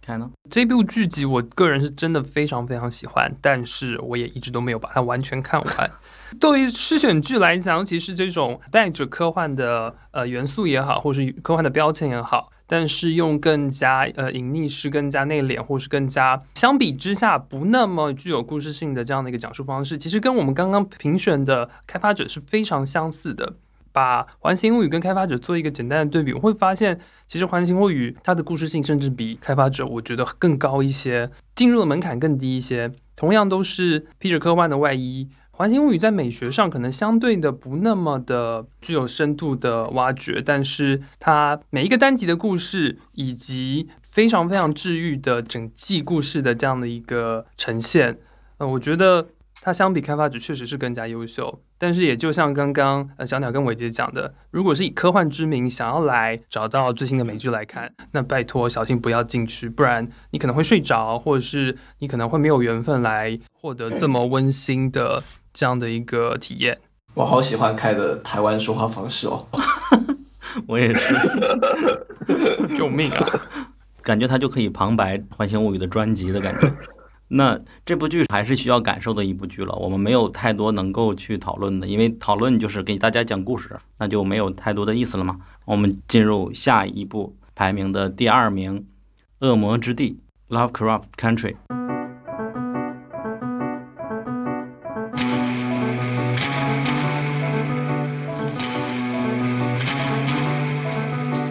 这个还是由我来说。首先，我要给自己打个气了，就是《恶魔之地》应该是我们组内评分并不是特别高的一部剧，但是在以英美剧漫游指南的角度来说，会把它推到年度第二。它的理由是你如果说质量最好的剧，我不会说《恶魔之地》，但是你如果说是最有开创性或者想象力的剧，我会选择它。就是我们英美剧漫游指南在二零一六年开始做第一次盘点的时候，就说以新鲜感作为我们推荐剧的第一标准。所以说我们会想到哪一个剧，它的脑洞或者是其他的想象力能够超过我们最大的一个峰值。这个也就像《滚石》杂志把它排名到第二的那个媒体他说的。恶魔之地，它一点也不完美，但它到达的高度，它的巅峰是比任何一部作品都要高的，并且它讨论的议题更加切中要害。滚石杂志把恶魔之地排名到第二，排名第一的是风骚律师，那是一部回归剧嘛，也是当之无愧的无冕之王。所以说，在新剧里边也是有和我们同样观点的，觉得恶魔之地它就是年度最佳之一吧。然后本剧是基于二零一六年同名奇幻小说改编。乔丹·皮尔，这个我们要重点说一下，也就是指导过《逃出绝命镇》和《我们的》一个导演，他是本剧的制作人。所以说，如果你看过这两部电影的话，你对他的风格大概就能够有一定的想象了。然后，这是关于1950年种族隔离年代一个黑人家庭与超自然恐怖势力斗争的一个故事，就是一个刚从朝鲜战争回家的主角发现自己父亲失踪了，于是他就找上叔叔。与他的旧日朋友一同踏上了寻父之路的一个故事吧。这部剧它好在哪里呢？第一点就是你永远想不到它的下一集会上演什么样的故事。不止如此，你连它是什么样的类型都无从猜测。就是表面上我们看它是一个剧情剧，确实是这样子，但是它每集单独的具体的细分的类型是什么样呢？我们是不知道的。就比如说前两集，我以为它的风格非常非常像《逃出绝命镇》里边黑人遭遇的待遇那样。他把黑人在白人面前遇到的惊悚感拍得特别特别的逼真，当时也是种族隔离年代嘛，让我们都非常紧张。然后在结尾出现了克苏鲁的怪物，这就让我们感觉又突破了一个类型，而且。它的剧名叫做 Lovecraft Country，就是克苏鲁之父爱手一的名字嘛。所以说，许多人开始对它的期待都是克苏鲁的剧集，但实际上不是的。我们会发现，等到第二集的时候，它又出现了魔法师。在接下来的集里边，它陆续出现了不同的呃我们常见的一些类型，并且融合到了剧情里的主角的一些故事里边。就是等到第三集的时候，可能又出现了夺宝奇兵，有的是鬼屋，有的是九尾狐，有的是画皮，有的是驱魔人，然后有。有的还是穿越，这个也是非常让我惊喜的。就是本来它是一个一九五零年代的，你上面已经有魔法了。按理来说，在我们原先的预期里边，它就不太会有科学的引入，不会有科幻的引入。而这里边它最终变成了一个科幻剧，这也是让我们觉得很惊讶的。它甚至还牵涉到了更高级的文明，这个就更有意思了。而且它虽然说听起来是不同的故事，但是它是主角一家人所经历的，并且它还有一个很长的主线，从头走到尾。所以说，这也是我觉得很棒的一点。另外一点好的优点是，本剧在具体的历史事件里边融合的也很好，包括女性的题材也融合的很好。他在某一集讲了一个黑人男孩被几个白人虐杀，扔到湖底还是海底的一个故事，实际上在历史上真实出现过。然后他在结尾出现了塔尔萨大屠杀，这个实际上《守望者》里也有，也是真实历史里边最著名的，所有黑人都知道的一个历史。它融合的都非常有意思，所以说在此之上，它的抨击力就非常大了。以下是个人的观点了，就是在个人看到有关种族议题的一些剧里边，大多数只表达白人的恶，很少表达出黑人对白人的一些报复。而这里边是有黑人对白人的一些报复，某种意义上，它更像一个黑人的爽文。所以说，它的尺度在一些人看来，崇尚政治正确，你不能以暴制暴的前提下，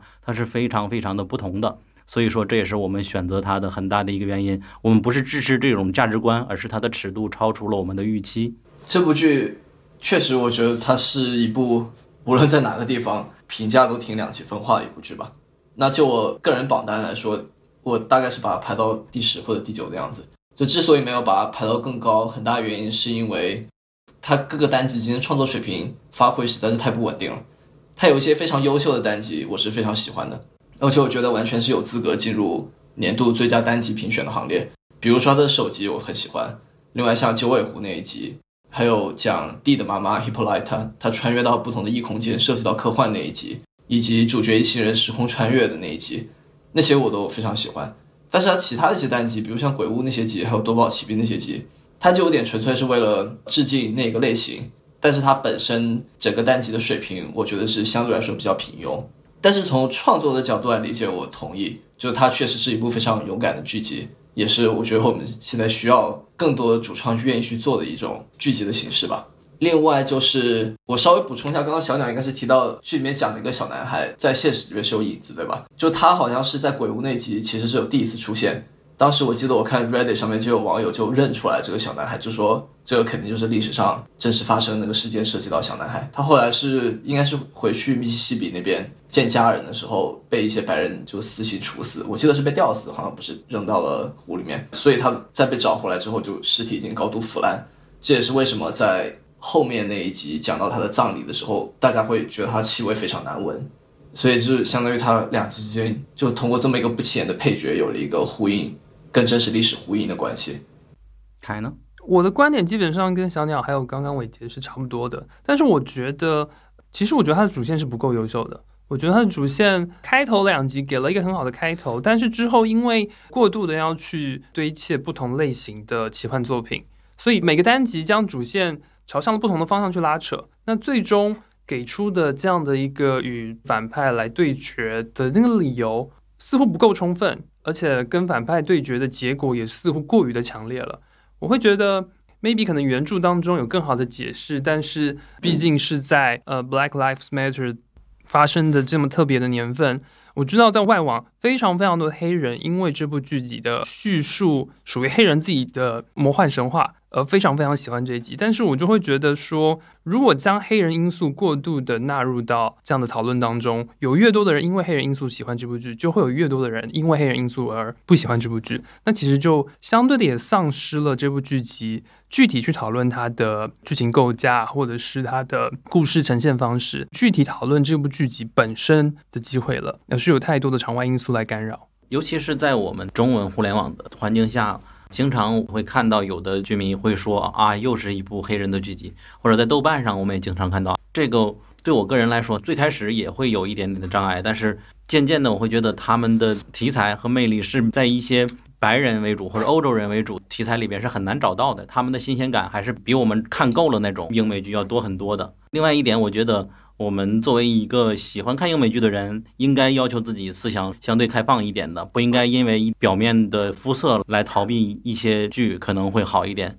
这一方面有助于能够看到更好的剧，另一方面也让自己不至于被时代的一些思想所抛弃，这是比较重要的一点吧。另外，我觉得就是，毕竟因为中国和美国。种族的构成不一样吧，所以涉及到种族议题的时候，可能国内很多观众并不会那么感同身受。也许部分原因是因为这样，就出现讨论这个议题的剧集或者说电影作品的时候，就会有很多国内的观众就会觉得审美疲劳，觉得比较疲惫。但其实种族议题在美国这样一个多种族构成的国家，就是永远不会过时，而且是跟很多人切身相关。这也是为什么就是美国每年会出这么多讨论这一方面话题的这些影视作品。那当你生活在这样一个环境里，你再去看讨论这些议题的剧，我想可能你的感受就会更加的深。所以我觉得我不能强求国内的观众就一定要去理解他讨论这些议题，但是就像小鸟说的，最起码态度开放点，尝试去理解一下背后为什么会想要讨论这些话题吧。嗯哼，当然，我们首先把它排到第二，还是因为它的想象力，它的最高点是其他的剧没有办法抵达的。然后，同时有一个友情提示，就是本剧个别的集是有血腥暴力还比较重的，有的集还是蛮有恐怖片的惊悚感的，所以说可以小心一点，或者是找别人来陪同再观看吧。那么十到九已经看完了，当当当当，二零二零年终盘点英美剧最佳的第一名，我们把话筒先交给 Barry。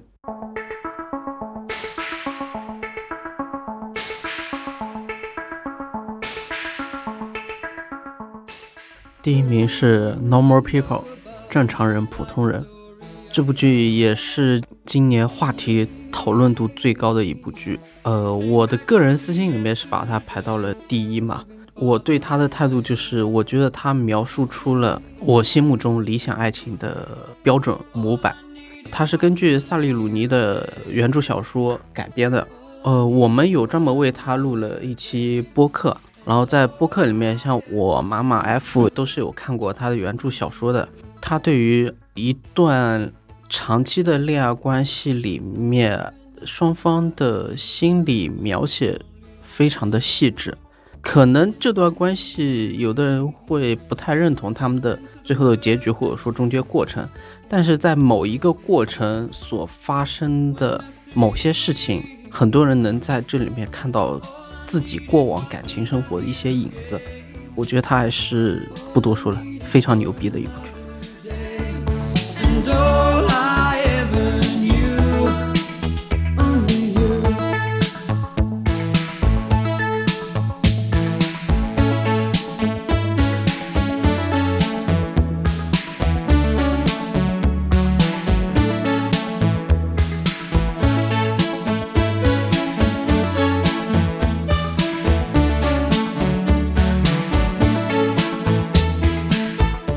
这部剧我当时看的时候，其实我也蛮喜欢，当然我可能没有到 Barry 了解的那么深。他讲述的爱情就真的是非常的，怎么说？可以说甜美，也可以说是透彻。但是我个人没有把它 排到个人榜单的第一，但它确实是非常优秀的一部剧集，这我觉得是毫无疑问的。另外就是因为我们也已经有播客有一个长的播客介绍过这个节目嘛，其实想要了解更多这个剧背后的故事的听众，可以去听一下那期节目。那期节目我当时是听的数次想要落泪。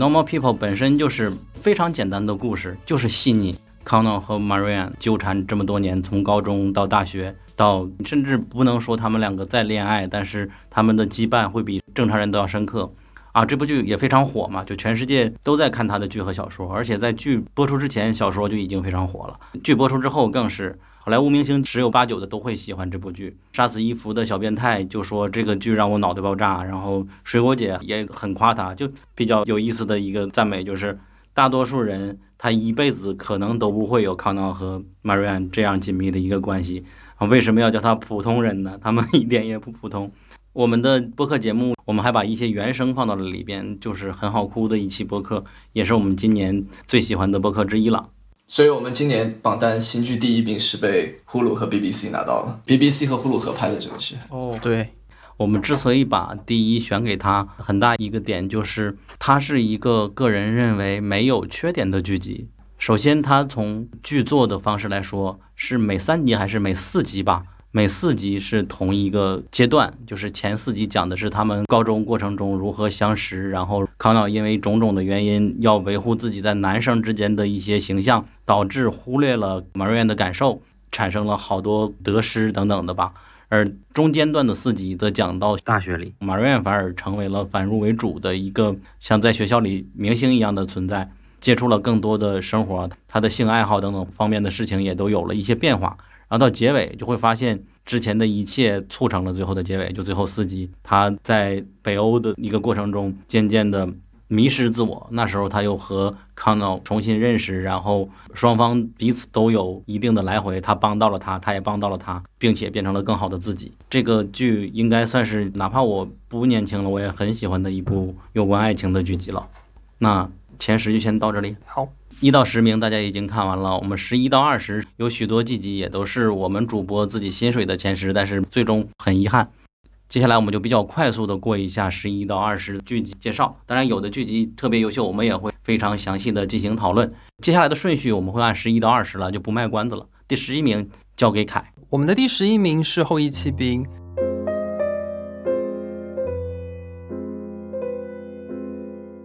这部剧可以说是今年讨论度最高的剧集，在我的个人榜单，甚至我可以认为它是新剧的前五到前三。这一剧在 Netflix 上架之后呢，破了许许多多的记录，其中一项最为惊人的就是它在上架的前二十八天就获得了六千两百万个会员的点阅，所以它打破了 Netflix 的有线剧集的记录。呃，我非常非常喜欢这部剧集，所以我至今能不能接受将《后羿弃兵》打上爽剧或是大女主剧这样写这些的标签，我们就不需要过多的去赘述它的剧情，因为其实是相对简单，而且看过的人应该也都记忆犹新。那，我想分享一下自己理解这个剧的视角。这个剧改编自八十年代的一个同名的原著小说，本身小说的题材上就属于成长小说，文本的重点在于描述主角成长的心路历程。那剧集在改编的过程当中，基本都沿用了小说中的剧情设计，同时也顺延了小说的故事氛围。那在对于主角内心描写的部分，当然进行了影视化过程中相对的简化。首先，我会觉得在成长小说这样的题材之下，呃，我认为过度的要求现实意义，或者是要求故事必须要有深度性，这些都是过头的。好比我们不曾要求童话故事都一定要写实深刻，要非常非常的刻骨铭心。所以从这个视角上面，其实我会觉得《后羿骑兵》某种程度上更接近于青年剧。那当然，在质感上完全不是，许多人会被《后羿骑兵》第一集那样深度的质感，以为它是厚重的历史剧，或者是呃非常深刻的人物传记片。所以说，如果回归到它更接近青年剧这样的一个概念，我会觉得本剧如果加上大女主的标签，那其实是相当不准确的，因为这个故事它的重点就不曾着重于去讨论女权。虽然在呃故事对应的背景当中，呃女权运动、民权运动以及社会的各种思潮正呃澎湃汹涌的在发生，但是本剧的故事主角本身以及呃原著的作者乃至于剧版的创作者，其实并没有想在这个地方做过多的讨论。那甚至从主角 Beth 身上，我会觉得强调她是一个人，比强调她是一个女人更符合她的个性，也更符合这部剧想要表达的内容。另外一个部分，因为故事是以国际象棋这种带有古典气息的意象作为故事发展的主要线索，某种程度上来说，碰巧与原本略显单调的故事形成了真的是所谓的有机结合。我们发现，在优秀的配乐、道具、服装的配合之下，这个是用质感非常极佳的一系列的声光影所堆砌出来的饱满的年代感，所以我才会在我自己的短评当中认为这是细腻创怪的声光影体验。因为一般情况下，我们在提到声光影体验的时候，会是呃精美的三 D 电脑动画，或者是难以获得的大自然的美景。但是我觉得本剧在时代感的塑造上面，以及古典气息的西洋棋这样的一个意象当中，营造的氛围和看到的画面，在现代的电视剧当中是非常难得的。那因为是成长小说，又是呃以象棋天才作为主角，可以说除了主角之外，其他的人事物其实并没有那么重要。所以一般我们在 drama 设定当中常见的相关的设定都没有出现，这种反潮流、反 drama，同时也没有出现很烧脑的情节，或者是很黑暗的风格，或是一定要有的现实意义，在这部作品当中都没有出现。所以我会觉得他他在立意和类型上面其实都别出一格。我感觉凯把我们想反驳的点都已经，就是相当于他立了一个堡垒，我们都没有办法去反驳了。实际上，我个人也蛮喜欢《后羿骑兵》的，但是在最初的时候，我对他的好感度很少。就如凯所说，第一集他的风格，小女孩她是现实主义的那种感觉，而且我对第一集真的超喜欢。之前的预期也是这样子，因为大家都知道，就是《后羿骑兵》原本它并不是 Netflix 拍的。它是希斯莱杰要拍成电影的，可惜的是他已经确定拍了之后要拍之前去世了。所以说我在之前对他的预期，哪怕是我的天才女友这样风格的一个剧，所以说我看到了它变成了一部 Netflix 拍的一个青春剧，而感觉很惋惜。后来我就一直在反思，我之所以不喜欢，就是因为我对他的预期和他是完全不一样的。但是反过来说，如果主创他并不想拍你所预期的这样的一部剧集的话，那我对他的批评是不是就是在打空气呢？这里边就反馈回来，就是我们许多人应该用什么视角来看这部剧集吧。后来我对他的印象也改观许多。另外一点呢，就是我们作为看过许多剧的人，我们评价的视角可能和许多人。的视角可能是不一样的，就是我会不自觉地带入其他同类型的剧来进行比较，我会觉得今年那么多剧都是深刻的，而这样一部剧，我觉得是有点一般的，但是它非常非常的火，而因为它非常非常的火，我会觉得有许多的其他的优秀的剧集被辜负了啊。这句话虽然说有点不好听，但确实是有这样一种落差感，导致了对他有一点点的不是很喜欢。我现在先说这么多，伟杰可以补充。我觉得你刚刚把我想说的差不多都说完了。我倒不是说觉得这是爽剧或者是说大女主剧不喜欢，我主要就是纯粹对里面主角的刻画，应该说不是很符合我个人的胃口吧。因为我觉得他主角作为一个天才，就在剧里面，他遇到困难，他可以嗑些药，看一下天花板，冥想一下就可以克服。然后他遇到了一些生活上的一些改变，都是别人主动找到了他。我就没有看到这个角色他的弧光有太大的一个成长或者说变化。但是我也理解，国际象棋本身是非常取决于天赋的一项运动。可能也是因为题材所限，就是会导致角色呈现出这样的效果，只能说是我个人口味的问题。最终变成了我们自己来 来道歉，反思，对不起，我没有自己反思。但是凯就要问了，既然你在道歉，你为什么不把它排到前十呢？哦，但是作为呃讨论热度或者是话题性来讲，这部作品绝对是可以排进今年的前五的。其实一开始也是因为是第一个是安雅 Taylor Joy，然后第二个也是因为国际象棋是我不了解的一个领域，所以我会好奇，就是他是如何去展现一个天才棋手，尤其是女天才棋手的经历。因为关于国际象棋，国内尤其是亚洲中日韩这一片，很多人应该是几乎没有接触过的。很多人接触过可能是围棋，但是在我们从小到大的过程当中啊，Q 一下最近在播的《棋魂》真人版吧。关于围棋天才棋手的呃故事纪录片，我们有听过很多，以及包括去年因为人物采访，然后所以女围棋天才棋手，我们也有了解故事。但是像国际象棋这一个陌生领域的话，至少从我们目前看下来是一片空白的部分，所以有出现一部剧的话，我觉得这是一个值得肯定的地方，就是有关注一些小众领域啊。但我觉得可能是我的偏见，就是我跟伟杰那个意见有点一样，就是感觉他整个剧情展现出来，就是没有告诉我们他克服困难到底是简单克服了还是困难克服了，是借助外力还是他自己内心的一个挣扎。让我想起来，就像同样是嗑药，梅尔罗斯把嗑药过程当中所有他脑海中的东西全部都表现出来了，所以我们很能理解他所做出这样的行为，以及他最后。但是这部剧给我们的感受就是，感觉他克服困难太轻松了。也许实际上他并不轻松，他也经历过挣扎，但是编剧好像并没有着重想去描写这一部分，他只是想把剧情快速的写到下一个阶段。嗯，Barry 说这个和我最初的豆瓣影评是差不多的嘛，就是他这里边描述的挫折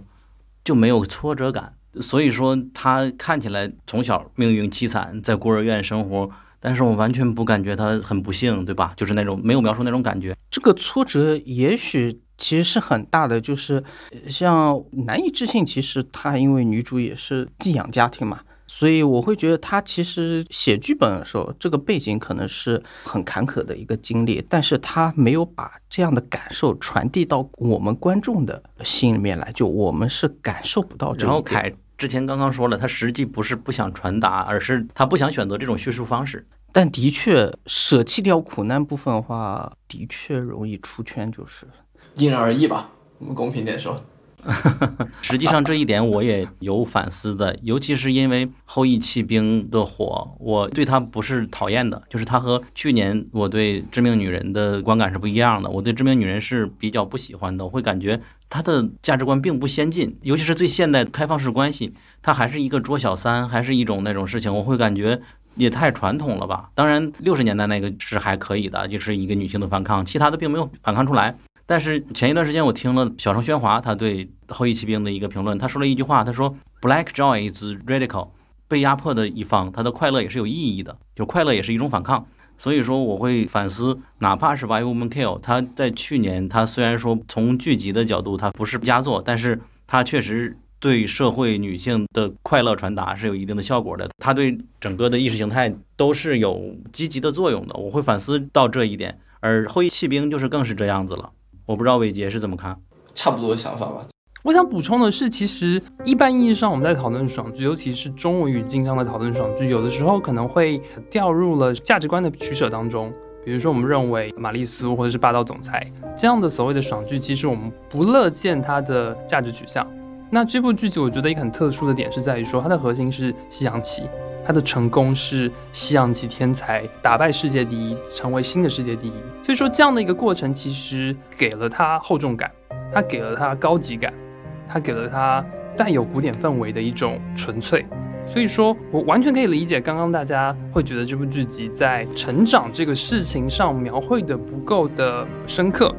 但是另一部分我会觉得说，一个剧它的剧情以及它所代表的现实意义跟社会价值，是否会占到那么大的比重？如果一个剧集它的剧情相对简单，但是它有很好的美感，在氛围营造和时代感的呈现上也很优秀，是不是加分？在我个人的感受当中，近几年其实许多许多的剧集。呃，maybe 可能在剧情的完整度上其实是有欠缺的。比如说我们刚刚讨论的，我们榜单的前三，在一些角度可能不及《后羿骑兵》，尤其是在它的配乐，在它的故事的流畅性跟故事的完整程度上，这个是我在《后羿骑兵》上看到出彩、有新意的地方。因为它是许久我没有看到可以把故事讲的这么的质感再现，然后同时回归到老派剧集的那样的厚重感当中。OK，后羿骑兵我们也聊了不少了，进入下一阶段吧。OK，好的，后羿骑兵足够有争议，所以说我们尽量长了聊了。剩下的我们以每个人分配不同的任务来简单介绍的介绍一下我们十一到二十的剧。这里边需要先补充一句，因为之前我们说了嘛，因为今天我录制时间是十四号十二月，所以说前天还有以后刚播放的剧我们是没有放进来的。比如说大前天播放的由《绝命毒师》的老白布莱恩·克兰斯顿他主演的《Your Honor》法官大人这部剧，我个人看了一集，觉得他比较优秀，有可能。能够进前二十或者是前十，但是因为之前我们也遇到过一些剧开头不错，但是越往后越差，所以说现在谨慎的不敢把它排进来。月底还会有一部叫《布里奇顿》的一个剧，也是我们比较期待的，但是也没有办法排进来，不知道它最终结果怎么样。好，下面言归正传，第十二名是《德古拉》这部剧的播出日期是二零二零年的一月一号，也就是今年的第一部剧之一了。它的主创团队是神探夏洛克的团队，包括魔法特，所以说它在出现之前就被大众非常的期待。这部剧的特点，它当时的噱头就是它把吸血鬼德古拉这个亘古不衰的故事重新解构了一番，用英式幽默喜剧的方式。当然，它不是喜剧啊，但是它的各种梗和各种段子都是非常非常的有趣的。如果你是一个英剧迷，你会非常享受的观看这部剧。比如说吸血鬼的几个设定，一是要吸血嘛，它为什么吸血？吸血能达到什么效果呢？之前在传统的作品里边，吸血只是为了维持，隔一段时间不吸血，它就没有办法有精气了嘛。但是这部剧它给了一个新的理由。再就比如说吸血鬼有一个原则是非请不能入内的一个原则，就是他要想去吸一个人的血，要被一个人请到自己的家里，他到底是为什么呢？这里边也有一个很好玩的解释，以及吸血鬼怕见阳光这个设定。也在里边进行了一个非常有趣的解释，他这种解构让我感觉非常有意思，尤其是在他怕见阳光这一点上，在最后一集的时候，许多人会觉得啊好烂啊，但我看起来就好开心，哈哈大笑，比较分人了。然后这个剧的想象力也是非常有意思的，比如说德古拉，他在最后有一个长达五百年的海底行走，也非常有意思。它的惊悚元素不是很多，但是偶尔会有一点点的密恐在里边。再就是一些影视喜剧的梗，或者是自我致敬，比如说我在伦敦有个侦探朋友，那明显就指的就是神探夏洛克嘛。然后他在某一集的一个船上的房间号是九号，那就是在调侃九号密室嘛。这些都是我比较推荐他的一个原因。OK，我的介绍到此结束。第十三部呢是《万物生灵》，All Creatures Great and Small。之前它的豆瓣的艺名叫《万物既伟大又渺小》，它的小说也是这个名字。我不知道听众里有没有人喜欢《德雷尔一家》这部剧，如果喜欢的话，应该也会很喜欢《万物生灵》。同时，如果听众里边有人喜欢动物，那这部剧也会让你非常的喜欢。它没有什么特殊的情节，就是一个英国乡下的简单生活，以一个年轻的兽医找工作找到了。英国的一个乡下，去那里边当兽医学徒，然后遇到镇子里边的不同人，遇到各种的小动物，遇到他的爱情，还有兽医的老板的相处方式，都让你觉得很舒服。草原、蓝天和各种动物，还有爱情，这是看下来的感受。但它并不是我个人喜欢的一类，所以说我看到了一半就会缓一缓，再继续往往下边看。这里边有一幕，我记得好像是小说的读者说，给小牛犊接生的那一幕是最好的，也是第一集还是第二集结尾的那一幕，里边的男主给一个难产的牛来接生，然后逐渐把这只牛拉到这个世界上，确实是非常非常的治愈，可以在这里边感受到生命的美好。我记得我小时候也有一次看到邻居家牛犊出生的那种经历，还蛮有意思的，在这里看到。OK，第十四名，Barry 来介绍。第十四名是《本色》，VR 乎 VR。这部片应该看的人不是很多，但是我私心会比较喜欢，因为很多人看是因为导演卢卡·瓜达尼诺就是《Call Me by Your Name》的导演。哦，请以你的名字呼唤我。他其实讲的故事还算是比较简单的，讲的是来自纽约的少年弗雷泽在意大利的一个军事基地里面所见所闻，以及他的感情生活，甚至小小剧透一下，甚至包括他对于自我的性别认识、认知也是有发生变化。所以你可以把它当做一部比较轻松的青少年剧来看。也可以把它当做严肃的 LGBTQ 的题材的一部剧来看，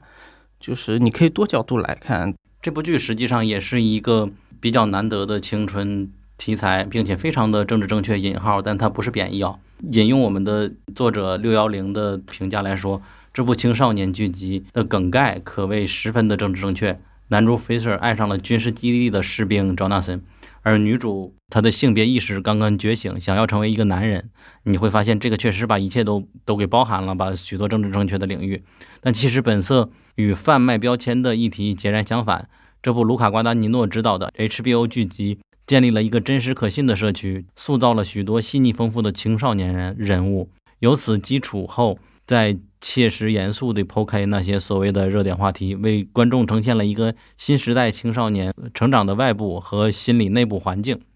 好的，第十五部给凯。Yea, though I walk through the valley 第十五名《上帝之鸟》，本剧是由伊桑霍克主演七集历史剧，在今年的众多剧集当中，它其实并没有获得足够多的关注。故事描绘了十九世纪美国南北战争前夕，一名名作约翰·布朗的激进的废奴主义者，主张通过暴力来解放黑奴的历史故事。本剧用了一个非常特殊的视角，从一个被他解放的黑奴男孩的眼中，来描绘约翰·布朗生命当中的最后几年。他身体力行的在蓄奴州武装解放黑奴，直到最终被捕、被处以绞刑的故事。本剧虽然是历史剧，讲述的议题也相对的敏感，但仍然用了夸张的喜剧方式展现了这段疯狂而且精彩的美国历史。在这之下透露出的乐观和积极，对于刚刚发生 Black Lives Matter 运动动荡不安的美国是可贵的。第十六名是丹斯，丹斯它是改编自一九七八至一九八三年伦敦的连环杀人案，以及后来一部相关的纪实文学《为伴而杀》。男主就是大家在《好兆头》里面喜闻乐见的大卫·田纳特。但是与《好兆头》相反，在这部剧里面，大卫·田纳特把杀手 Dennis Nielsen 身上的那股残忍以及对犯罪无所谓的态度演绎得淋漓尽致。在我看完这部剧之后，我甚至会开始思考一个问题：世界上真的有天生残忍、天生罪恶的人吗？因为从丹斯这部剧里面，因为他展现出来就是他可能天生就是这么残忍的。但是另一方面，因为剧里面也没有展现过多关于他是如何成长的，以及他经历过什么，所以也算是一个小小的思考。因为它会让我想起一部阿根廷与西班牙合拍的电影，叫《死亡天使》。它讲的也是布宜诺斯艾利斯历史上一起真实的连环杀人案件，就是一个男生利用自己的美貌，然后去勾引女性，然后残杀她们。以及包括被逮捕后，他所展露出来的态度和丹斯是非常像的，就是会让人去质疑自己。那个应该算什么原罪论吗？还是本性性本恶，呃性本恶？就带给我一个小小思考，就是性本善还是性本恶？这部剧好像讨论最多的还是大卫·田纳特嘛，他一方面是好兆头的主演，另一方面也是我们的小石吧，就是《神秘博士》的小石，一向都是幽默的那种角色，这里边突然演了一个冷血的杀手，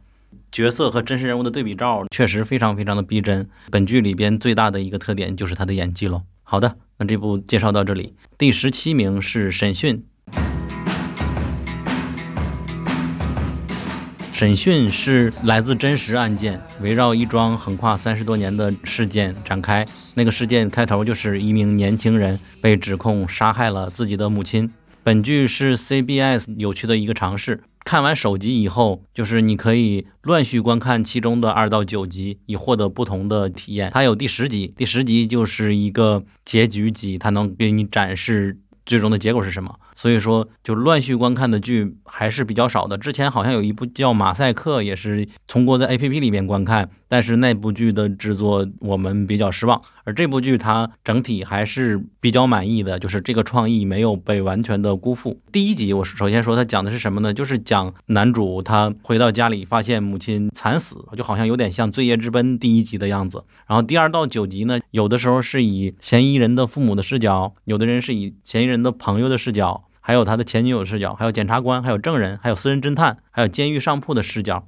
一个个的来展示他们眼中或者是他们调查角度中这个案件的一个面貌是什么样子的。因为这个案件跨度是三十年，你会看到第二集还在调查的故事，第三集可能就是庭审，发现第四集变成了三十年后这个男主已经从监狱里出狱的一个场景，你可能就会一惊，哎，这怎么会这样？到第八集可能就会有一个是他已经在监狱里剃了光头，成为监狱里比较厉害的一个恶霸的那种形象出现了，就是有不同的一个体验。你就会发现这三十年如果随机奔到你的面前，还是蛮有意思的啊。但是我确实有不同的感受，就是我看每集都。有可能更换一个我的判断，到底这个母亲是他杀的，还是别人杀的？是他那个朋友杀的，还是什么人杀的？直到最终结局才揭露。但实际上，最终结局也没有是完全的一个铁板钉钉的事情啊，这就是真实世界的一个案件的例子吧。但是本剧还是有一点缺点的，就是它确实是不同的视角，但是同一个案件，因为人是可以脑补的嘛，所以说有的时候会觉得剧情还是有一点点的重复。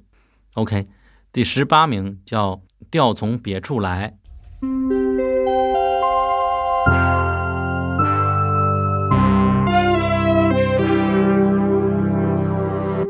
之前的名字叫做《日常谜团》，这也是今年我觉得特别的一部剧。就我和图丁，我们会觉得它的设定是非常有意思的，但是它完成度可能会欠缺一点。但是单从设定和新鲜感上把它挑选进来，因为它前两集真的很特别。就像神经病一样的，你打开可能就不想停下来，你好奇，就里面每一个转场都会有新的剧情出现，你会应接不暇的样子。你成功了，引起了我的注意，就这个短语就形容他的。比如说，四十岁的男主，他在晚上下班的时候看到一个帽兜墨镜打扮的人在路灯下张贴一个寻人启事，男主走近以后，发现那个寻找的人。就是一个帽兜墨镜的打扮的人，原来他找的就是他自己，然后那个人还跑了，这时候他就很懵，然后男主这时候就好奇，他就接下了下面写的电话，拨开那电话，故事就展开了。故事的内核呢，它实际上是通过四个人，四个人都遇到了不同的这种让人好奇的东西，开始寻找这些东西意味着什么，然后走到了一起的一个故事，获得了一些不同的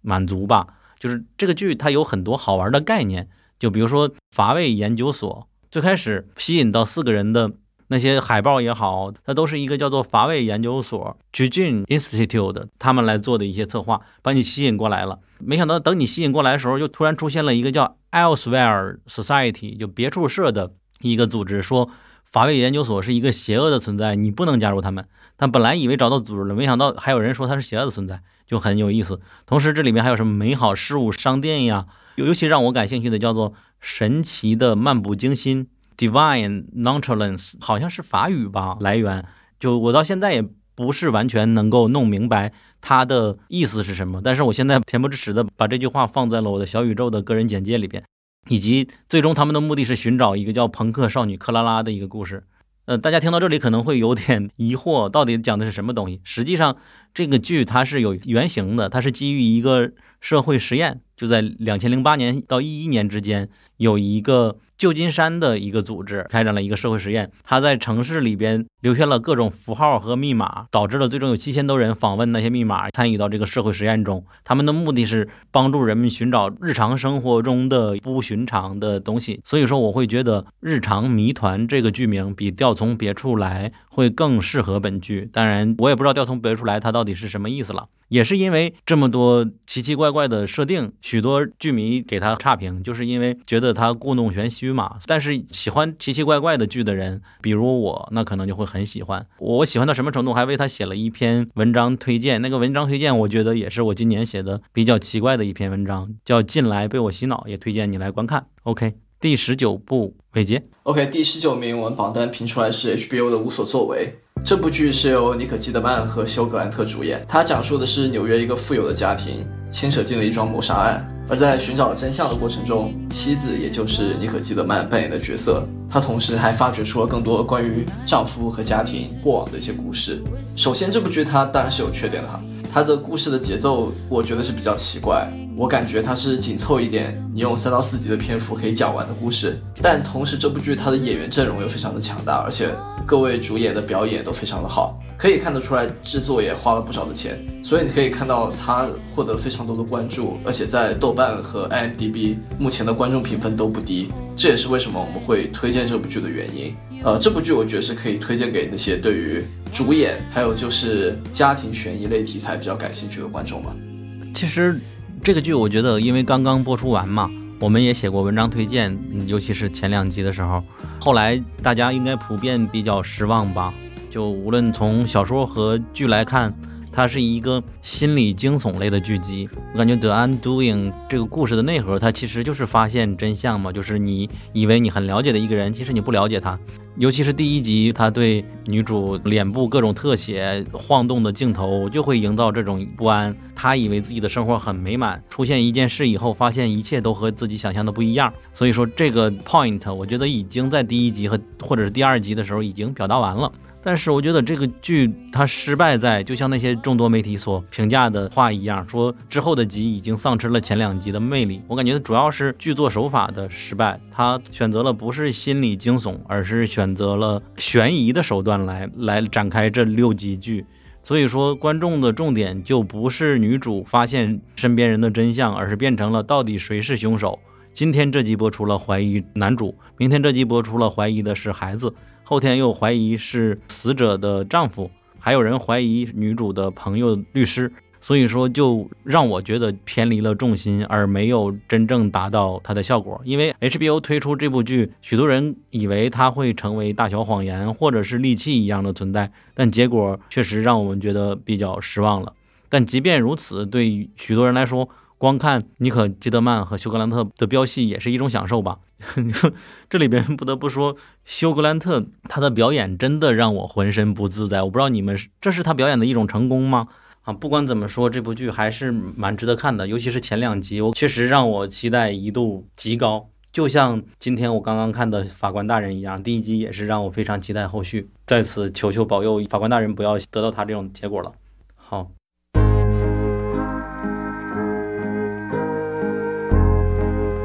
我们今年新剧的第二十名是《美丽新世界》，本剧可以说是今年上线的流媒体平台 Peacock 的开台大制作，改编自赫胥黎的科幻巨著，再现了反乌托邦的经典故事。呃，从剧集的结果上来看，本剧相当成功的用现代的美感更新了我们对于未来景物的想象，但服化道的精致和未来奇观的展现，对应的是这个版本的改编。它剧情的落入俗套。作为科幻作品的核心，想象力并没有在这部剧得到了进一步的充实。对观众来说，这部剧确实是精致但没有新意的翻拍。但我们也认为这部作品是呃目前的电影电视工业在场景设置和呃奇观的展现上非常成功的一个作品。所以在技术和作品内核相比较有一定撕裂的情况之下，这部作品在豆瓣以及 IMBD 等网站上的评分大概也就是停留在六到七分的及格分。嗯哼，我确实也几乎没有看到过原著小说迷对这部剧有很好的好评，但是我其实是之前看过小说的，但是几乎都忘了，太年轻了当时，或者是我之前就没有理解，就像看《一九八四》也是看过之后就忘太多了，所以我看这部剧还是有很多新鲜感在的。如果你没有看过小说，我感觉你的体验可能会不一样。尤其是《美丽新世界》是反乌托邦里边最接近我们当今世界的一个小说设定。那如果你还没有看这个诞生了九十年但没有过时的设定的话，我觉得有点可惜。而这部剧还是蛮值得去看的，尤其是男女主的颜值，起码是撑得住的吧。虽然说有一部分剧情确实是有一点值得吐槽的啊、我们把它选为第二十名，也有一个原因是。正如凯所说，就 Peacock 这个平台，我们还是蛮期待他接下来的一些作品的。比如说，他和黑客军团知名的黑客军团，也是我最爱的黑客军团的制作人 Sam Ismail 即将合作的剧是新版的《太空堡垒卡拉迪加》，老版的也是我们科幻群剧迷里边公认的排名第一的剧了嘛，老剧里边。所以说，我们非常期待这样一个天才制作人能够如何把一个新版的《太空堡垒卡拉迪加》展现在我们眼前。所以说，Peacock，请加油。OK，那么现在我们的新剧的一到二十名就已经跟大家聊完了。我现在按正序跟大家重新来讲一下，排名第一的是《正常人》，排名第二的是《恶魔之地》，第三《环形物语》，第四《美国夫人》，第五《开发者》，第六《反美阴谋》，第七我知道这是真的，第八我可以毁掉你，第九新教宗，第十异星灾变，第十一后羿骑兵，第十二德古拉，第十三万物生灵，第十四本色，第十五上帝之鸟，第十六丹斯，第十七审讯，第十八调从别处来，第十九无所作为，第二十美丽新世界。以上就是英美剧漫游指南二零二零年新剧盘点的前二十。我们的盘点一共有六个，后面还有续订剧、喜剧，还有动画，还有纪录片，敬请期待。我们暂时告一段落，和大家说一声再见吧，希望大家喜欢，谢谢大家，再见，拜拜拜拜。